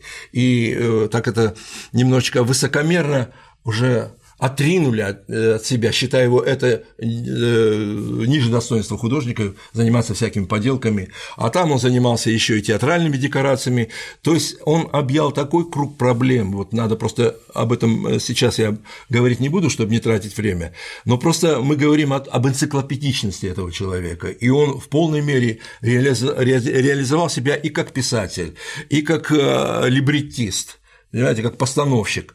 Э, он участвовал, естественно, в фильмах голливудских, в паре фильмов, по-моему, э, ну уж в одном точно, он работал с Хичкоком, как ни странно. И вот с Хичкоком он э, и применил в очередной раз ход, который в андалузском псе он применил. Это бритвой по глазу.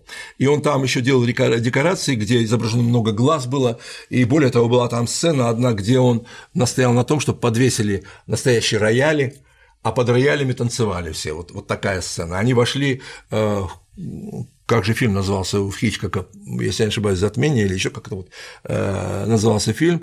И таким образом он вошел в Голливуд. Правда, он не в полной мере э, себя реализовал, он пытался еще с Диснеем работать, и какой-то фильм там, по-моему, почти сняли, потом у него был второй сценарий, но началась война, и как бы это все было отложено. То есть в Америке в отличие от Европы, где вот этот вот пуританская Европа, вот консервативная Европа не приняла его вот такого эпатажного сюрреализма в Америке, он вписался в этот американский образ жизни, и там он был призван в полном масштабе, и там он по-настоящему разбогател, что позволило ему существовать уже не заботясь о хлебе насущном. Ибо надо сказать, что в 30-х годах в начале 30-х годов, они вообще-то бедствовали. При этом они не показывали, что они бедствуют. Uh-huh. Гала всячески старалась это все э, затушевать, но тогда Гала как раз и э, делала все возможное, чтобы они вот выжили, чтобы он делал хотя бы то, что продавалось. То есть она вот была его и продюсером, это подчеркивалось. И теперь, если мы говорим о других работах, э, если мы коснемся там вот великого мастурбатора, извините за такие слова, эта работа тоже знаковая, где он изобразил тоже вот голову а, то ли это был автопортрет, то ли что. Но тут я хочу заметить одну вещь, что голова, которую он изобразил э, в, непостоян... в постоянстве памяти, и эта голова почему-то э, у меня вызвало в памяти моей один из фрагментов работы Босха, а именно левую створку его сада земных наслаждений. И там есть скала, изображенная вот в точности, как изображал Дали. И я далек от мысли, что это Босх скопировал Дали. И прямо там э, раковина, когда изображена на месте глаза, угу. Прямо с ресницами, с такими же ресницами, как Дали потом изобразил это вот голову в великом мастурбаторе и э, вот голову, лежащую там. Прямо вот такие же головы. Мне кажется, что это не случайно, что это где-то запечатлелось в его сознании, каким-то образом таким было интерпретировано. И там вот в, этом, э, в этой картине, которую он написал тогда, когда Гала на какое-то время уехала в Париж, и это было формой его переживания. Без нее он не мог некоторое время творить, и потом вот этот выплеск такой эмоциональный, где были изображены и саранча, которую он рассматривал как что-то его раздражающее и пугающее, там были и муравьи, и все атрибуты того, вот его внутреннего беспокойного состояния и внутреннего его э, э, сдерживаемого желания. Там есть, я не буду говорить в подробностях, там зрители увидят, там все это есть в такой достаточно эпатажной форме, в откровенной форме, но это искусство, и, как говорят, из песни слова не выкинешь. И вот эта работа была э, э, отображением его переживаний, его состояния внутреннего, его тоски по ней, потому что он без нее, э, как потом он признавался, он без нее почти работать не мог. Они были постоянно почти вместе. В самой активной фазе она была постоянно рядом с ним и опекала его, и у него буквально кисти вываливались из рук, когда ее не было. И вот эта работа была такой реакцией на ее отсутствие. И теперь мы коснемся какой-то серии работ, где попытаемся объяснить некую внутреннюю составляющую. Например, э, вот э, костыли, о которых я говорил, они присутствуют в работе под названием «Сон». Сон, где он эти костыли использовал как подпорки. Там изображена большая голова с закрытыми глазами, с шеей без туловища. И вся она на подпорку, включая веки, включая нос. А, и как бы э, он этим показывал, что сон на самом деле хрупок и что он нуждается в этих тонких подпорках. И что когда смотришь на работу, что понимаешь, что подпорки, они недолговечны, что в любой момент одна может подкоситься, и э, этот вот голова подвешенная в таком отношении. И тут есть некие такие э, моменты, которые каждый зритель может себе дополнить или усилить, но как предположение, и оно высказывается там э, у исследователей, что это вот состояние подвешенности сна – это хрупкое состояние подвешенности сна, которое может быть разрушено в любой момент, да, а, когда э, если человека разбудят. И весь пейзаж, он такой и реальный, совершенно пустое пространство, и где-то вдали какая-то ниоткуда, ниоткуда, э, ниоткуда взявшаяся собака, тоже с какой-то подпоркой костылем, характерным для него. И как бы, вы знаете, это в полной мере отражается с элементами сновидения. Он как бы нам впрямую говорит, что сон – это вещь хрупкая, и своеобразное, где э, события могут происходить, а могут не происходить, и могут там возникать некие странности. И вот эти странности позволяют нам понять природу сна и э, для себя а, отождествить свои какие-то впечатления с теми, о которых он нам в зримой форме говорит. И сила его искусства как раз в том и заключается, что он нам говорит об очень важных вещах, глубоких вещах, обращая через а, эпатирование с непривычными символами. Потому что если он будет, а, напишет там, предположим, спящего мальчика, ну да, спящий мальчик, он спит, он, он буквально, буквально спит, но он при этом он не показывает того обстоятельства, что сон хрупок, что он э, необычен с точки зрения происходящих событий. Спит и спит себе. Кроме того, что ты понимаешь, что ты видишь спящего мальчика, ты больше там ничего не видишь. Ты, конечно, если обладаешь воображением, ты себе можешь сказать, а этот мальчик, я думаю, видит во сне свою подружку или свою маму, или как он ловил бабочек, к примеру, да? Но это в том, в том случае, когда ты остановишься и попытаешься себе развить там события, как, собственно, и должен делать человек с воображением. Человек, который действительно пытается понять глубже, чем то, что изображено пойти дальше этого а, на поверхности лежащего события. А тут он тебе впрямую говорит, что это все очень хрупко, что это все и реально, и что голова даже нереальная, да, что все это вот такое аморфно-пластичное.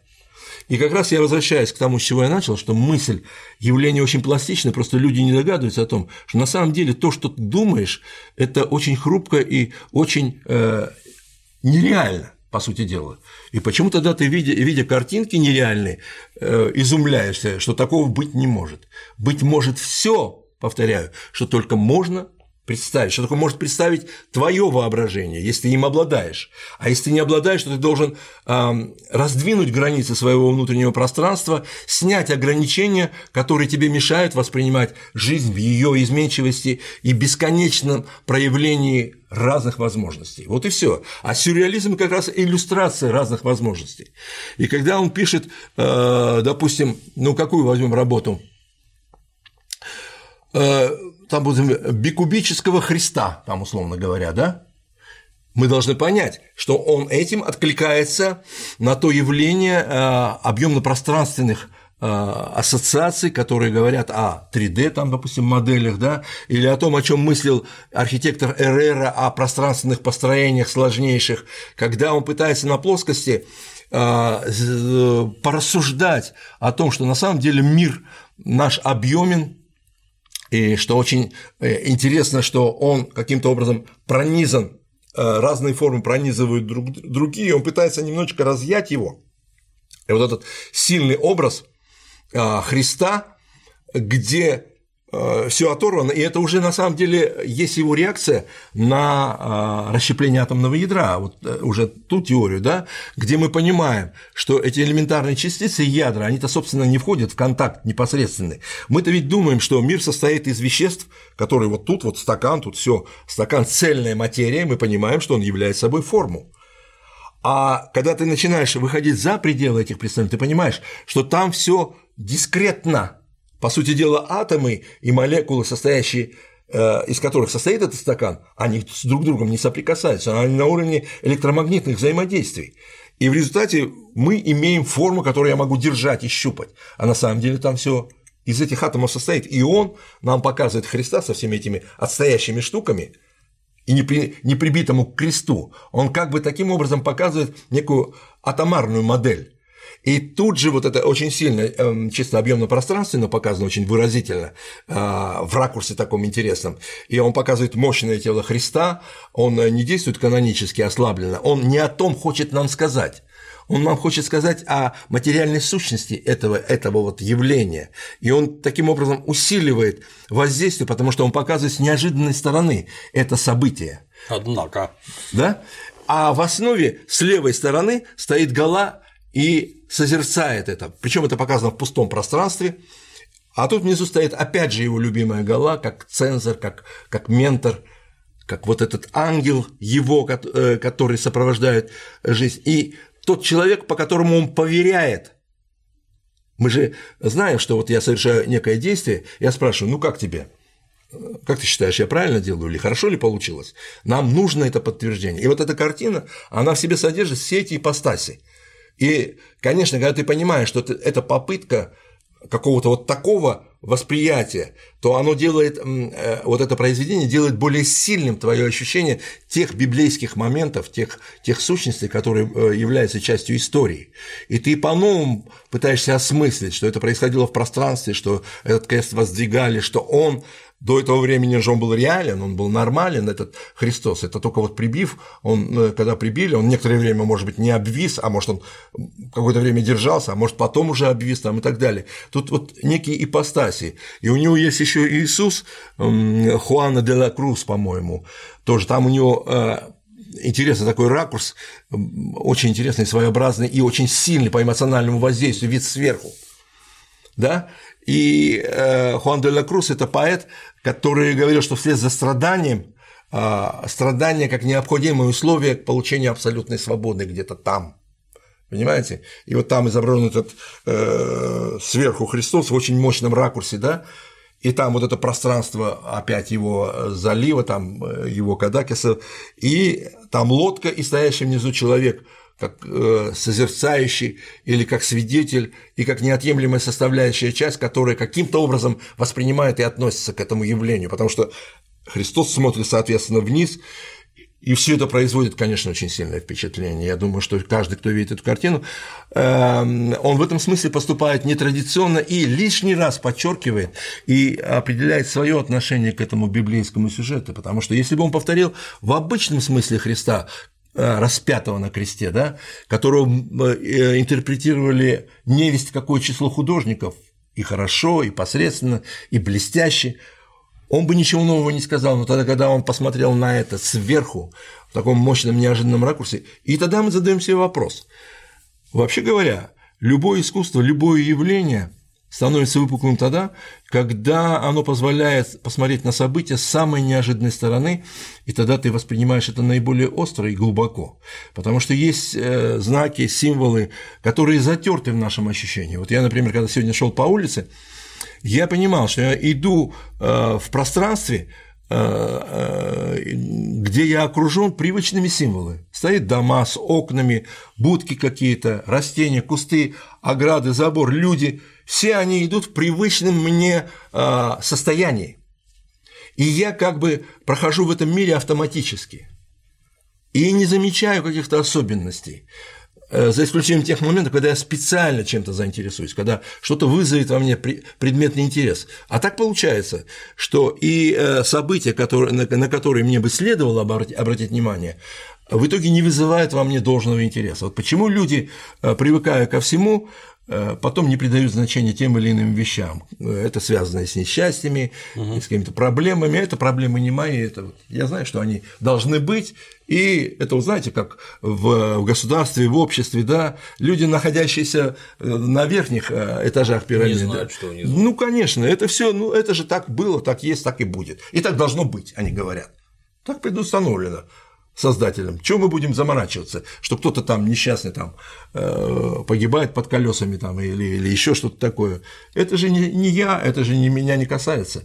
И вот этот момент объясняет, между прочим, и в искусстве очень сильный, как вот раздражитель, когда художник обращает твое внимание на на какую-то сторону жизни, на которую ты не обращал внимания, ты уже привык к этому. И тогда он тебе говорит, что страдания человека, который распят на кресте, вот в силу того, что это вот так вот мощно, что в нем сосредоточена какая-то мощнейшая энергия, которая должна заставить тебя лишний раз вспомнить о том, что через страдания человек а, обретает что-то другое, знание жизни, понимание жизни.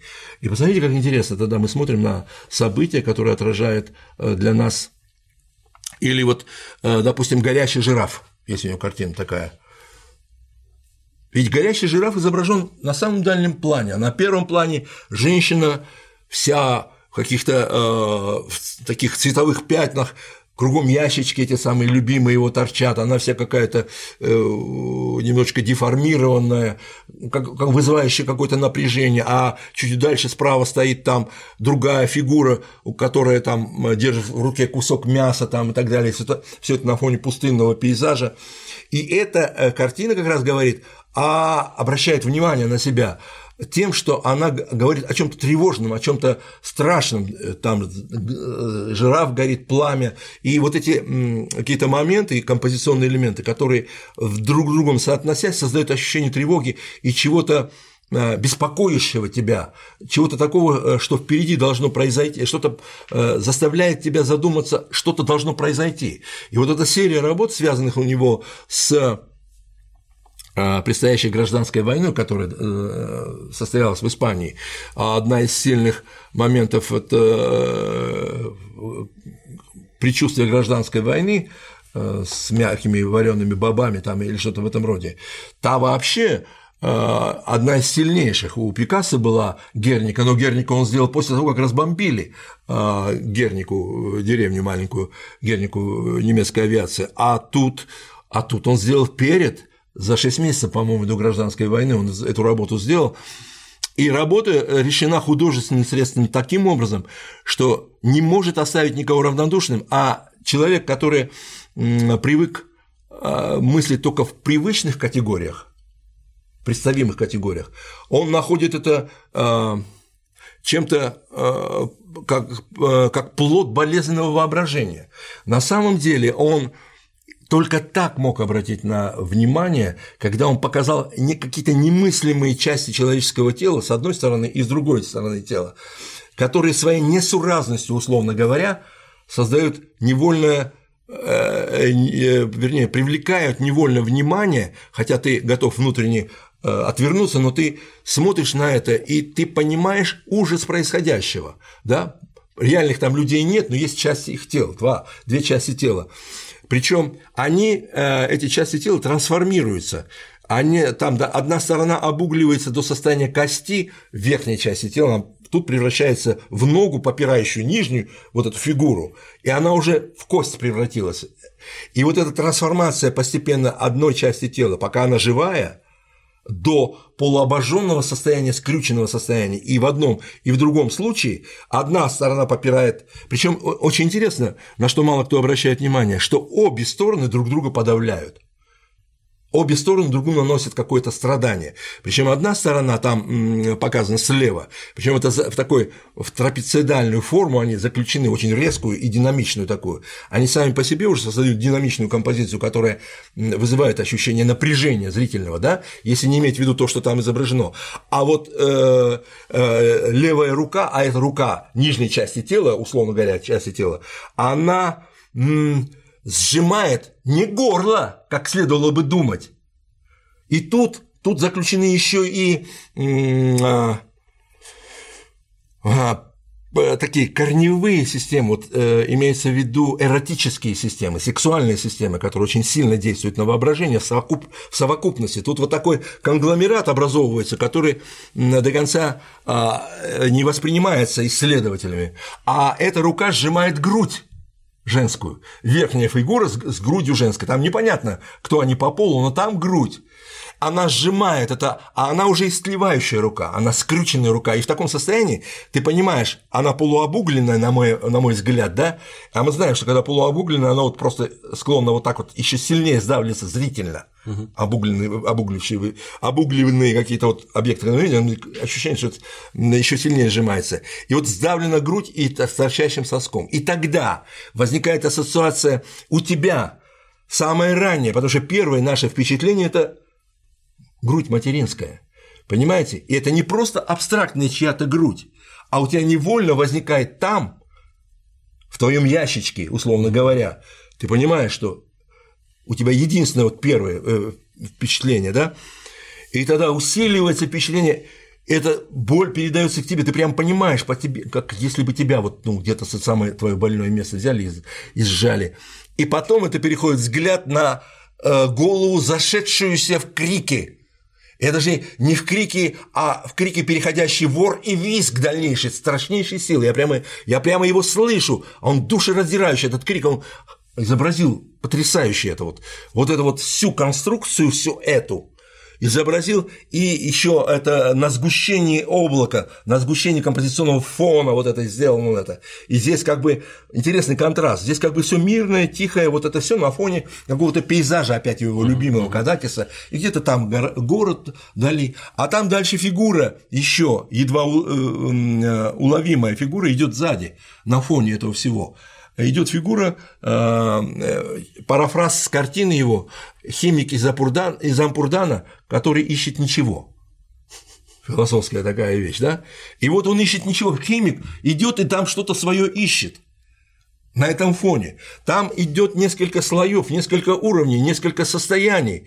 И вот это, когда ты собираешь воедино в своем мозгу, когда ты начинаешь анализировать и смотреть и переживать, Тогда ты чувствуешь силу этого произведения, ты понимаешь, что все, что делается людьми, людьми же, там человек, этот внизу человек, и этот человек. И тут непонятно, кто прав, кто виноват. Вот в чем все дело. Потому что в этой схватке, когда сходятся в смертельном последнем бою поединки, что там один человек, представляющий одну армию, что другой человек, представляющий другую армию. Я сейчас не рассматриваю, кто прав, кто виноват. В данном случае, может быть, изначально ни тот, ни другой не хотели идти на войну, да, как этот мальчишка сказал там, вот этот вот, да. В данном случае он, им рассматривается квинтэссенция человеческой ненависти, человеческой жестокости, и вот это сдавливание, это состояние крика душераздирающего. Вот в чем сила этой работы. А внизу лежат бобы вареные, та пища, которая и остается простому человеку, или вообще останется, когда война там все, там пушки вместо масла, как известно, и ничего не остается. И тогда каким еще другим языком можно так сказать? Это ведь невозможно. Невозможно. Схватившиеся два человека в поединке не произведут такого впечатления. Вы понимаете? Какая вещь? А мы говорим сюрреализм. А мы говорим о том, что ой, непонятный нам Дали, странный Дали. Так вот он о каких категориях говорит, о каких материях. А его лицо войны, она, этот череп со змеями, из, из этих развернутых, разверзнутых этих вот дыр торчат опять черепа, и в черепах тем, э, тех еще черепа, а в тех черепах еще черепа, вот о чем это говорит, да? И тоже это на пустынном таком пространстве. Угу. Или осенний каннибализм, раз уж я заговорил об этой стороне, а там там тоже месиво из непонятно чего. И там только видны руки, которые уничтожают друг, они поедают друг друга. Причем в этих руках ложка, вилка, тут валяющиеся какие-то объедки или еще что-то. И вот это бесформенное, это такое, это куски узнаваемые и переходящие в неузнаваемое. Ведь, по сути дела, деятельность человека выбрасывает ли он мусор – Убивает он людей, которые потом сваливают в кузов, которые истлевают, загнивают, превращаются непонятно во что. Бесформенную массу, когда их мы видим там сваленных, даже человека порой не увидишь. Или когда я вижу из танков вывалившихся, полусгоревших, или когда однажды меня фотография поразила, э, видел немецкий бронетранспортер сожженный, и там не тела, а какие-то обуглившиеся куски, вывалившиеся из немецкого бронетранспортера. А это вам что, не сюрреализм? Это вам Дали сюрреалист? И тогда почему вы говорите, что Дали – это нечто такое, что я не могу вообразить, и отвратительное, или еще что такое непонятное? Он вам через это рассказывает о таких вещах, о которых бы вы и не задумывались бы, и не задумались бы. И тогда ответьте себе на вопрос, он фигляр, он эпатажник, или он мучимый этими вопросами, что он настолько тонко организованная структура, что он находится в этом поле философском, и доступными ему средствами он говорит об этом, или органичными ему средствами говорит об этом, а разве сильнее об этом можно сказать, чем э, языком сюрреалиста? Я подозреваю, что тут несколько разный уровень у него в изображении, а у граждан в восприятии. Они так вот, не способны это понять. Так когда я говорю, что мысль пластична, что мысль способна себе представить все, если она начинает работать, если она начинает э, растекаться. Понимаете? Говорят, растекается мысль по древу. На самом деле в этом глубочайший смысл. Древо – это есть форма развития. И тут, мне кажется, не совсем верно понимается эта вещь. Когда по древу растекается мысль, она растекается по ветвям и постигает сущность развития любого состояния, понимаете? Она растекается не только вверх, она растекается и вниз, что интересно. И вообще любая форма познания, она э, зиждется, по-моему, на ветвлении, по большому счету. Как так оно идет. Да. да. И вот это в этом отношении и вниз, и вверх, и, нет преграды. Не случайно вот дерево, это называется древо познания, и древо вообще жизни называется, когда э, в этих эзотерических учениях и в традициях разных народов это есть путь либо а, как бы в землю, э, не в землю в смысле похорон, а в смысле постижения, проникновения в этот мир, или подъем в небо, или, или то, или другое, и это э, преодоление границы между одним и другим. Это, вы знаете, дорогого стоит, когда ты э, через дали начинаешь понимать такие вещи. Это же удивительно. Это невероятно. Вот та сила и, и вот это вот гипертрофирование каких-то отдельных моментов, которые заставляют тебя вздрогнуть, проснуться и начать жить, начать понимать суть того, что происходит здесь, перед тобой, на что ты не обращал внимания. Вот приди и вздрогни, Приди и задай себе вопрос, о чем он это говорит, потому что он говорит о вещах глубоких и важных. Это не просто треп какой-то. Он шел к этому через какие-то вот э, свои э, лабиринты мыслей. Он философ, он хорошо образованный человек, он глубокий человек. А то внешнее, что там любят смаковать репортеры, там журналисты, это все совсем про другое. Ну, каждый видит свое. Да, это первое. И второе – это форма э, привлечения внимания к тому, к тому факту, что ты есть, что ты делаешь. И через это люди приходят к пониманию его искусства, опять же, как вариант. Ведь он встретился же в Лондоне, он единственный из сюрреалистов, которого Фрейд пожелал принять. Ему творчество его нравилось. И э, Стефан Цвейк организовал ему встречу в Лондоне в 1938 году, по-моему, это было, если я не ошибаюсь. И интересно происходила встреча, они долго смотрели друг на друга, ничего не говоря. Ну, действительно, вот они увидели, что, что сказать. Ну, этот в работах все сказал. Э, в текстах, да. да. А тут говорит, э, тогда этот, э, Дали ему стал рассказывать о том, что он написал статью о, там, о подсознании, там еще о чем-то, а сейчас скажу, о паранойи он написал статью и стал ему объяснять. Фрейд молчит. Ну, естественно, как всегда, человек начинает заводиться, да, да, да. молчит, и он начал распаляться. Фрейд помолчал, помолчал, потом обратился к это сам Дали пишет об этом. Да. А, к Стефану Цвейгу говорит, типичный испанец, фанатик. И вот, э, да, вот так, так состоялась у них встреча. И сейчас я хочу э, вспомнить, э, у меня мелькают разные работы перед глазами, а, о которых бы хотелось бы рассказать. Пробуждение там, кажется, называется э, за минуту. А, полет пчелы да. за минуту до пробуждения. У него тоже да, название да, да. Будь здоров там какие-то.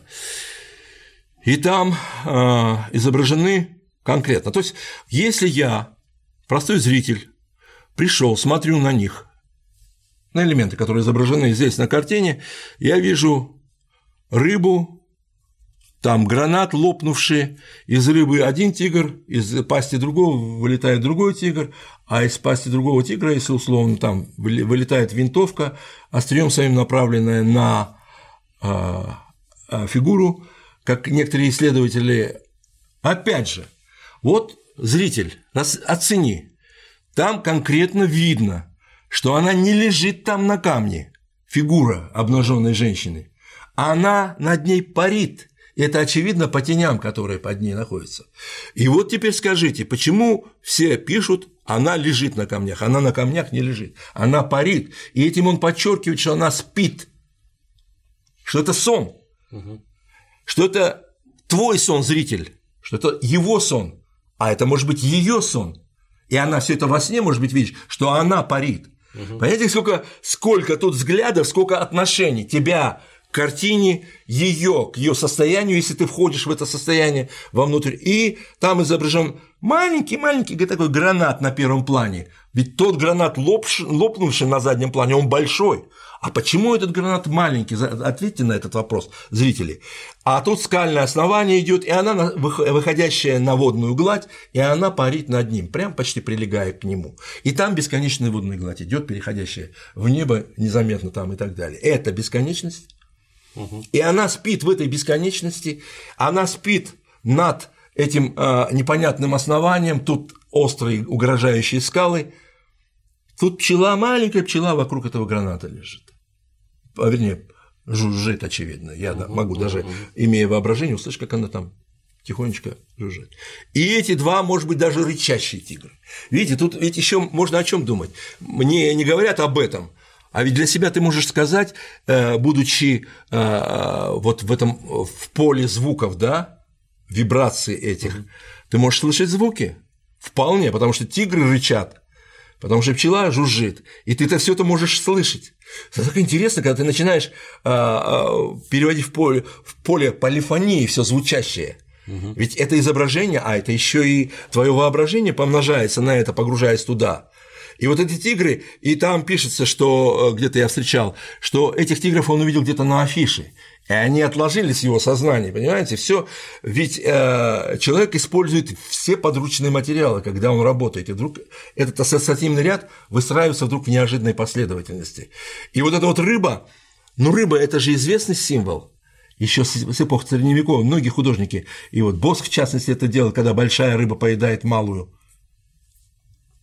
Видите, один смысл – Большой тигр поедает другого тигра, тоже неестественно. И вот эти когти торчащие – это угроза, это напряжение, это страх. Когти – это еще и сексуальный символ в том числе. Винтовка направленная, она не, не обязательно выстрелит, она просто как символ тоже, который уколет ее. Может быть, винтовка ее уколет и пробудит ее, понимаете, за минуту до пробуждения.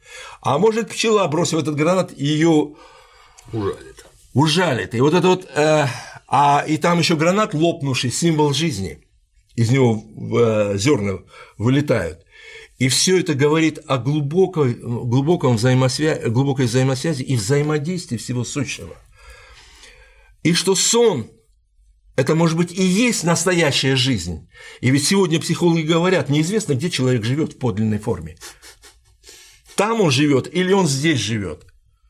Там он берет что-то для того, чтобы реализовать здесь. И тут прямая и обратная связь такая интересная. И тогда, когда ты смотришь на эту картину, ты можешь черпать и извлекать для себя те смыслы, о которых еще никто и не сказал.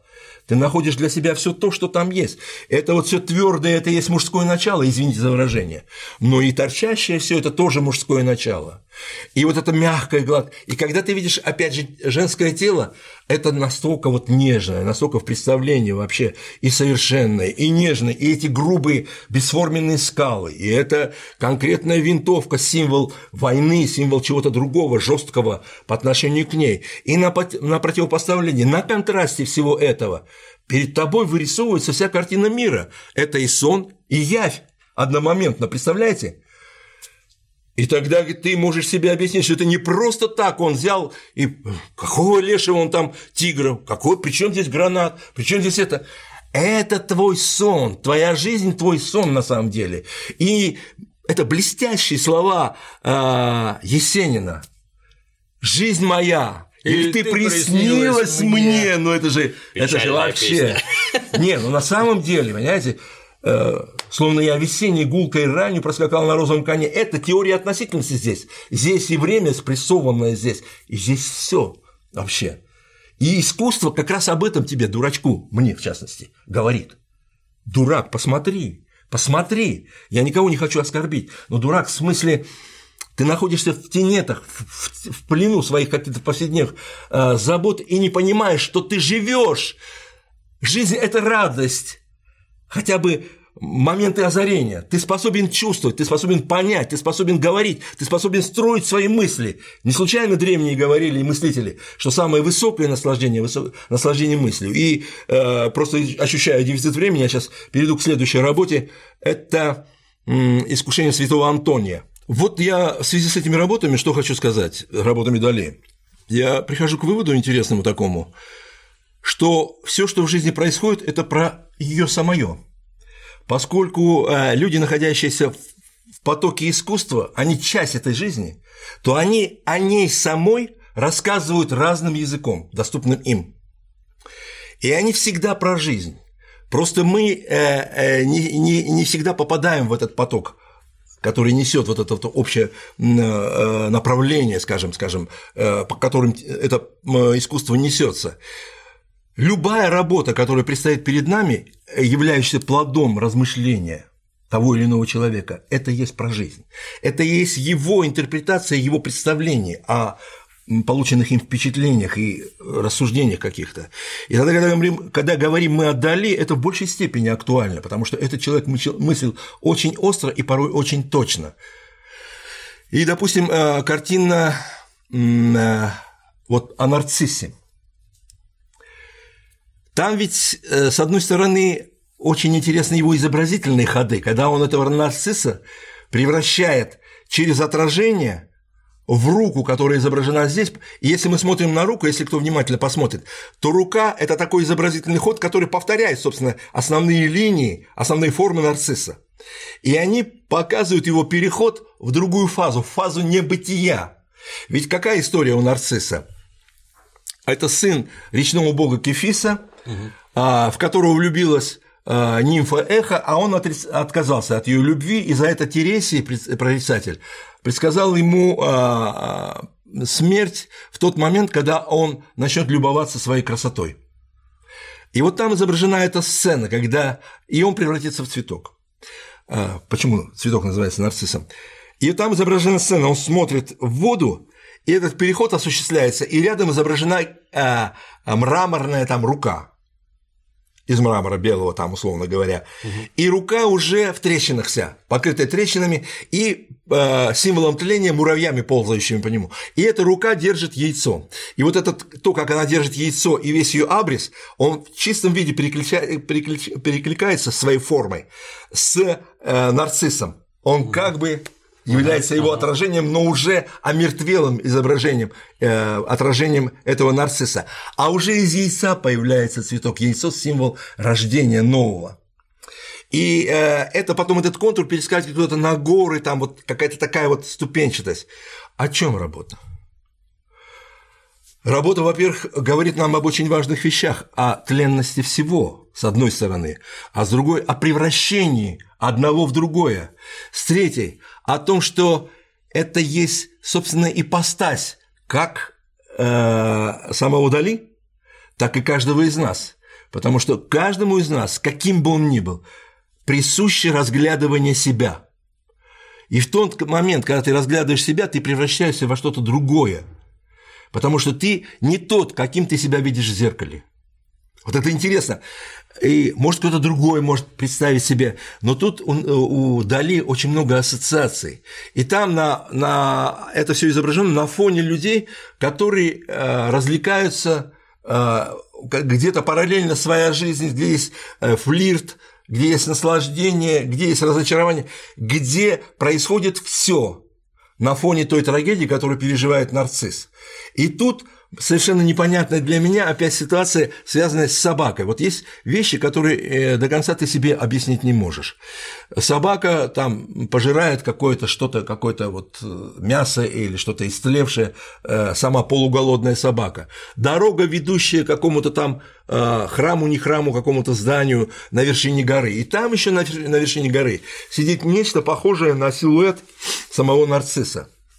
И тут еще шахматная некая такая а, площадка в шахматном порядке сделанная, и стоящий на а, основании монумент, какая-то какая фигура. И все вместе, когда смешивается, ты находишься в поле каких-то ощущений, которым ты должен самоопределиться, что там происходит, что ты там для себя открываешь, почему, э, занимаясь самолюбованием, ты переходишь какую-то ступень, какую-то грань ты обязательно переходишь, или сосредоточившись на самом себе, на своих глубоких переживаниях, ты можешь потерять связь с жизнью вообще на самом деле. И, может быть, занимаясь самолюбованием, ты можешь ведь э, э, просто потерять рассудок.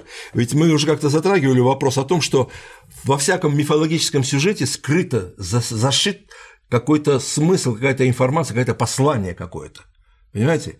И вот этот момент в нарциссе, казалось бы, в таком простом произведении, тут все сопряжено в нем. Все заш... за... зашито, закодировано, кое о чем я сказал, но кое-что требует своего доосмысления или другой интерпретации, как угодно.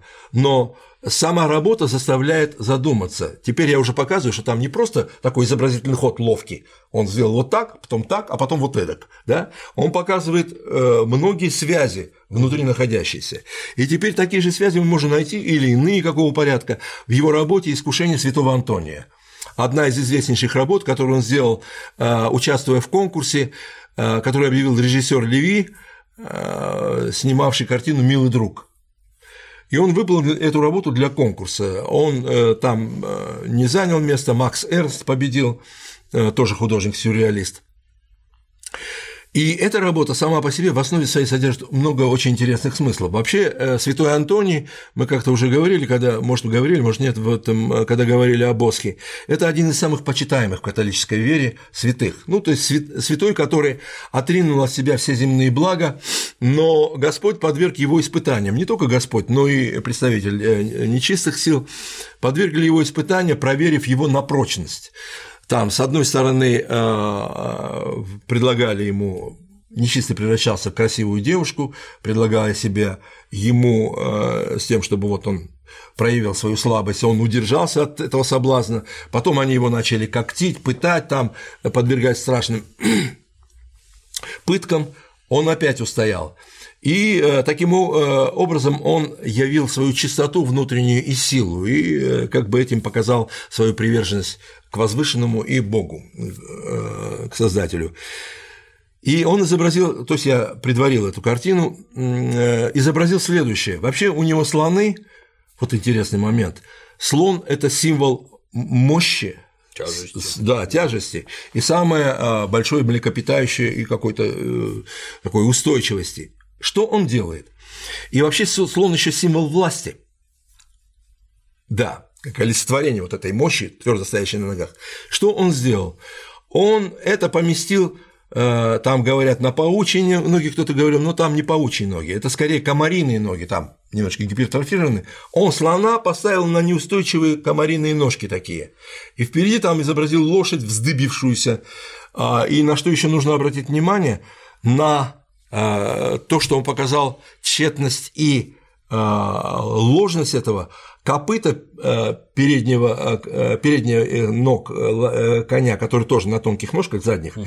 они были реальные, а вот этот знак тоже, на который мало кто обращает внимание, они повещены были неправильным образом, не вверх дугой, а обратно. Как бы вывернутые копыта, копыта были вывернуты. И этим он показал, что он представитель неправильного мира – абсолютно ложного мира. То есть он в каждом, то есть как знак здесь присутствует. И вот этот весь ужас, над ним вздыбившаяся лошадь, а он маленький стоит, Антоний, опершись сзади об опору, как камень. Камень является для него опорой и выставив вперед крест. Но я так думаю, что камень, камень это для него Петр. Вот. Да, да, это сила, это э, идея, на которую он опирается, это опора его, а впереди как защита он выставил крест, маленький крест. И вот эта все маленькая фигурка противостоит вздыбившейся над ней вот этой лошадью, над этой фигуркой, а за ней идут слон, там на нем атрибуты смущений всяческих, там голые женщины, на коне там вообще э, красотка э, обнаженная, с вызывающей такой э, позе, там тоже стоит какое-то сооружение на коне, э, из которого из окна которого показан грудь женщины и э, нижняя часть, условно говоря, тоже как элемент соблазна.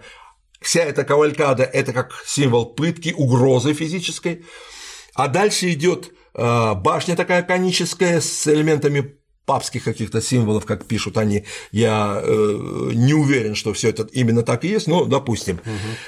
Но причем эти два существа идут прямо на него, а вот другой слон, последний, он почему-то поворачивает направо. Вот э, я э, понимаю, что ничего э, случайного не бывает. Наверное, в этом заложен какой-то смысл.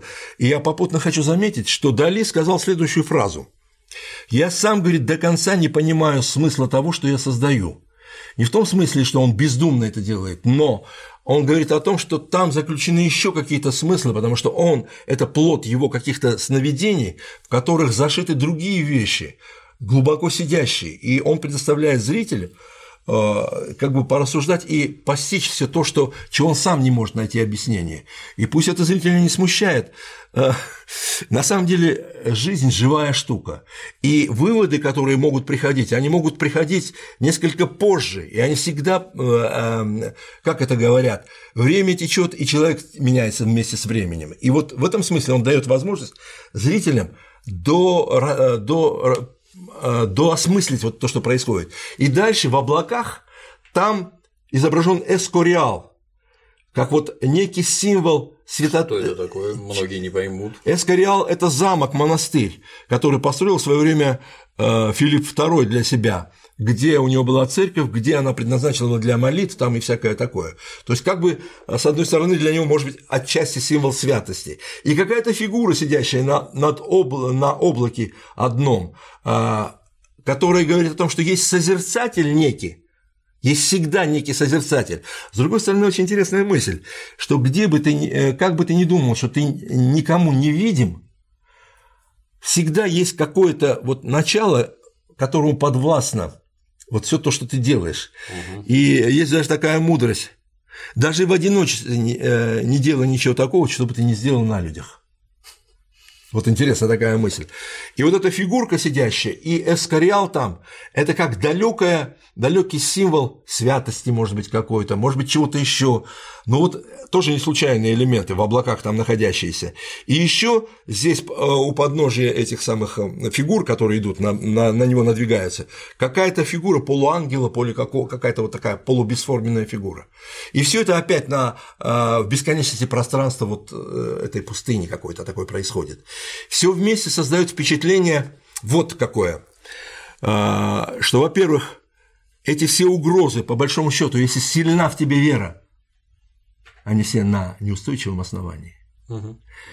Если мы говорим о папской власти, символе папской власти и любой власти, а башне, это он часто изображал это, а, то с одной стороны он э, фаллический символ, а с другой стороны это символ власти, символ силы и символ всемогущества, если дозволенности с другой стороны. И все это покоится как бы на властном основании, а с другой стороны, все это на шатком основании, что в любой момент может рухнуть. И вот возвращаясь к истории Рима, что любая власть в мгновение может рухнуть. Вот, допустим, Нерона того же взять, да?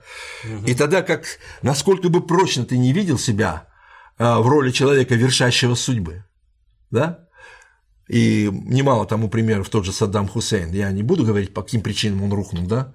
Но он обладал абсолютным могуществом в своей стране.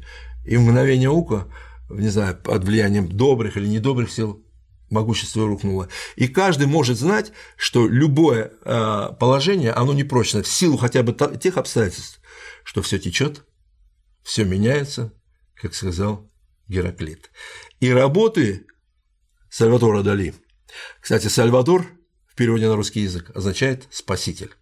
Если мы будем смотреть на его работы с, пози... с позиции человека, который обращается к нам как спаситель, Возможно, смысл, заключенный в этих работах, а, фабула и мораль, может, кого-то и спасет.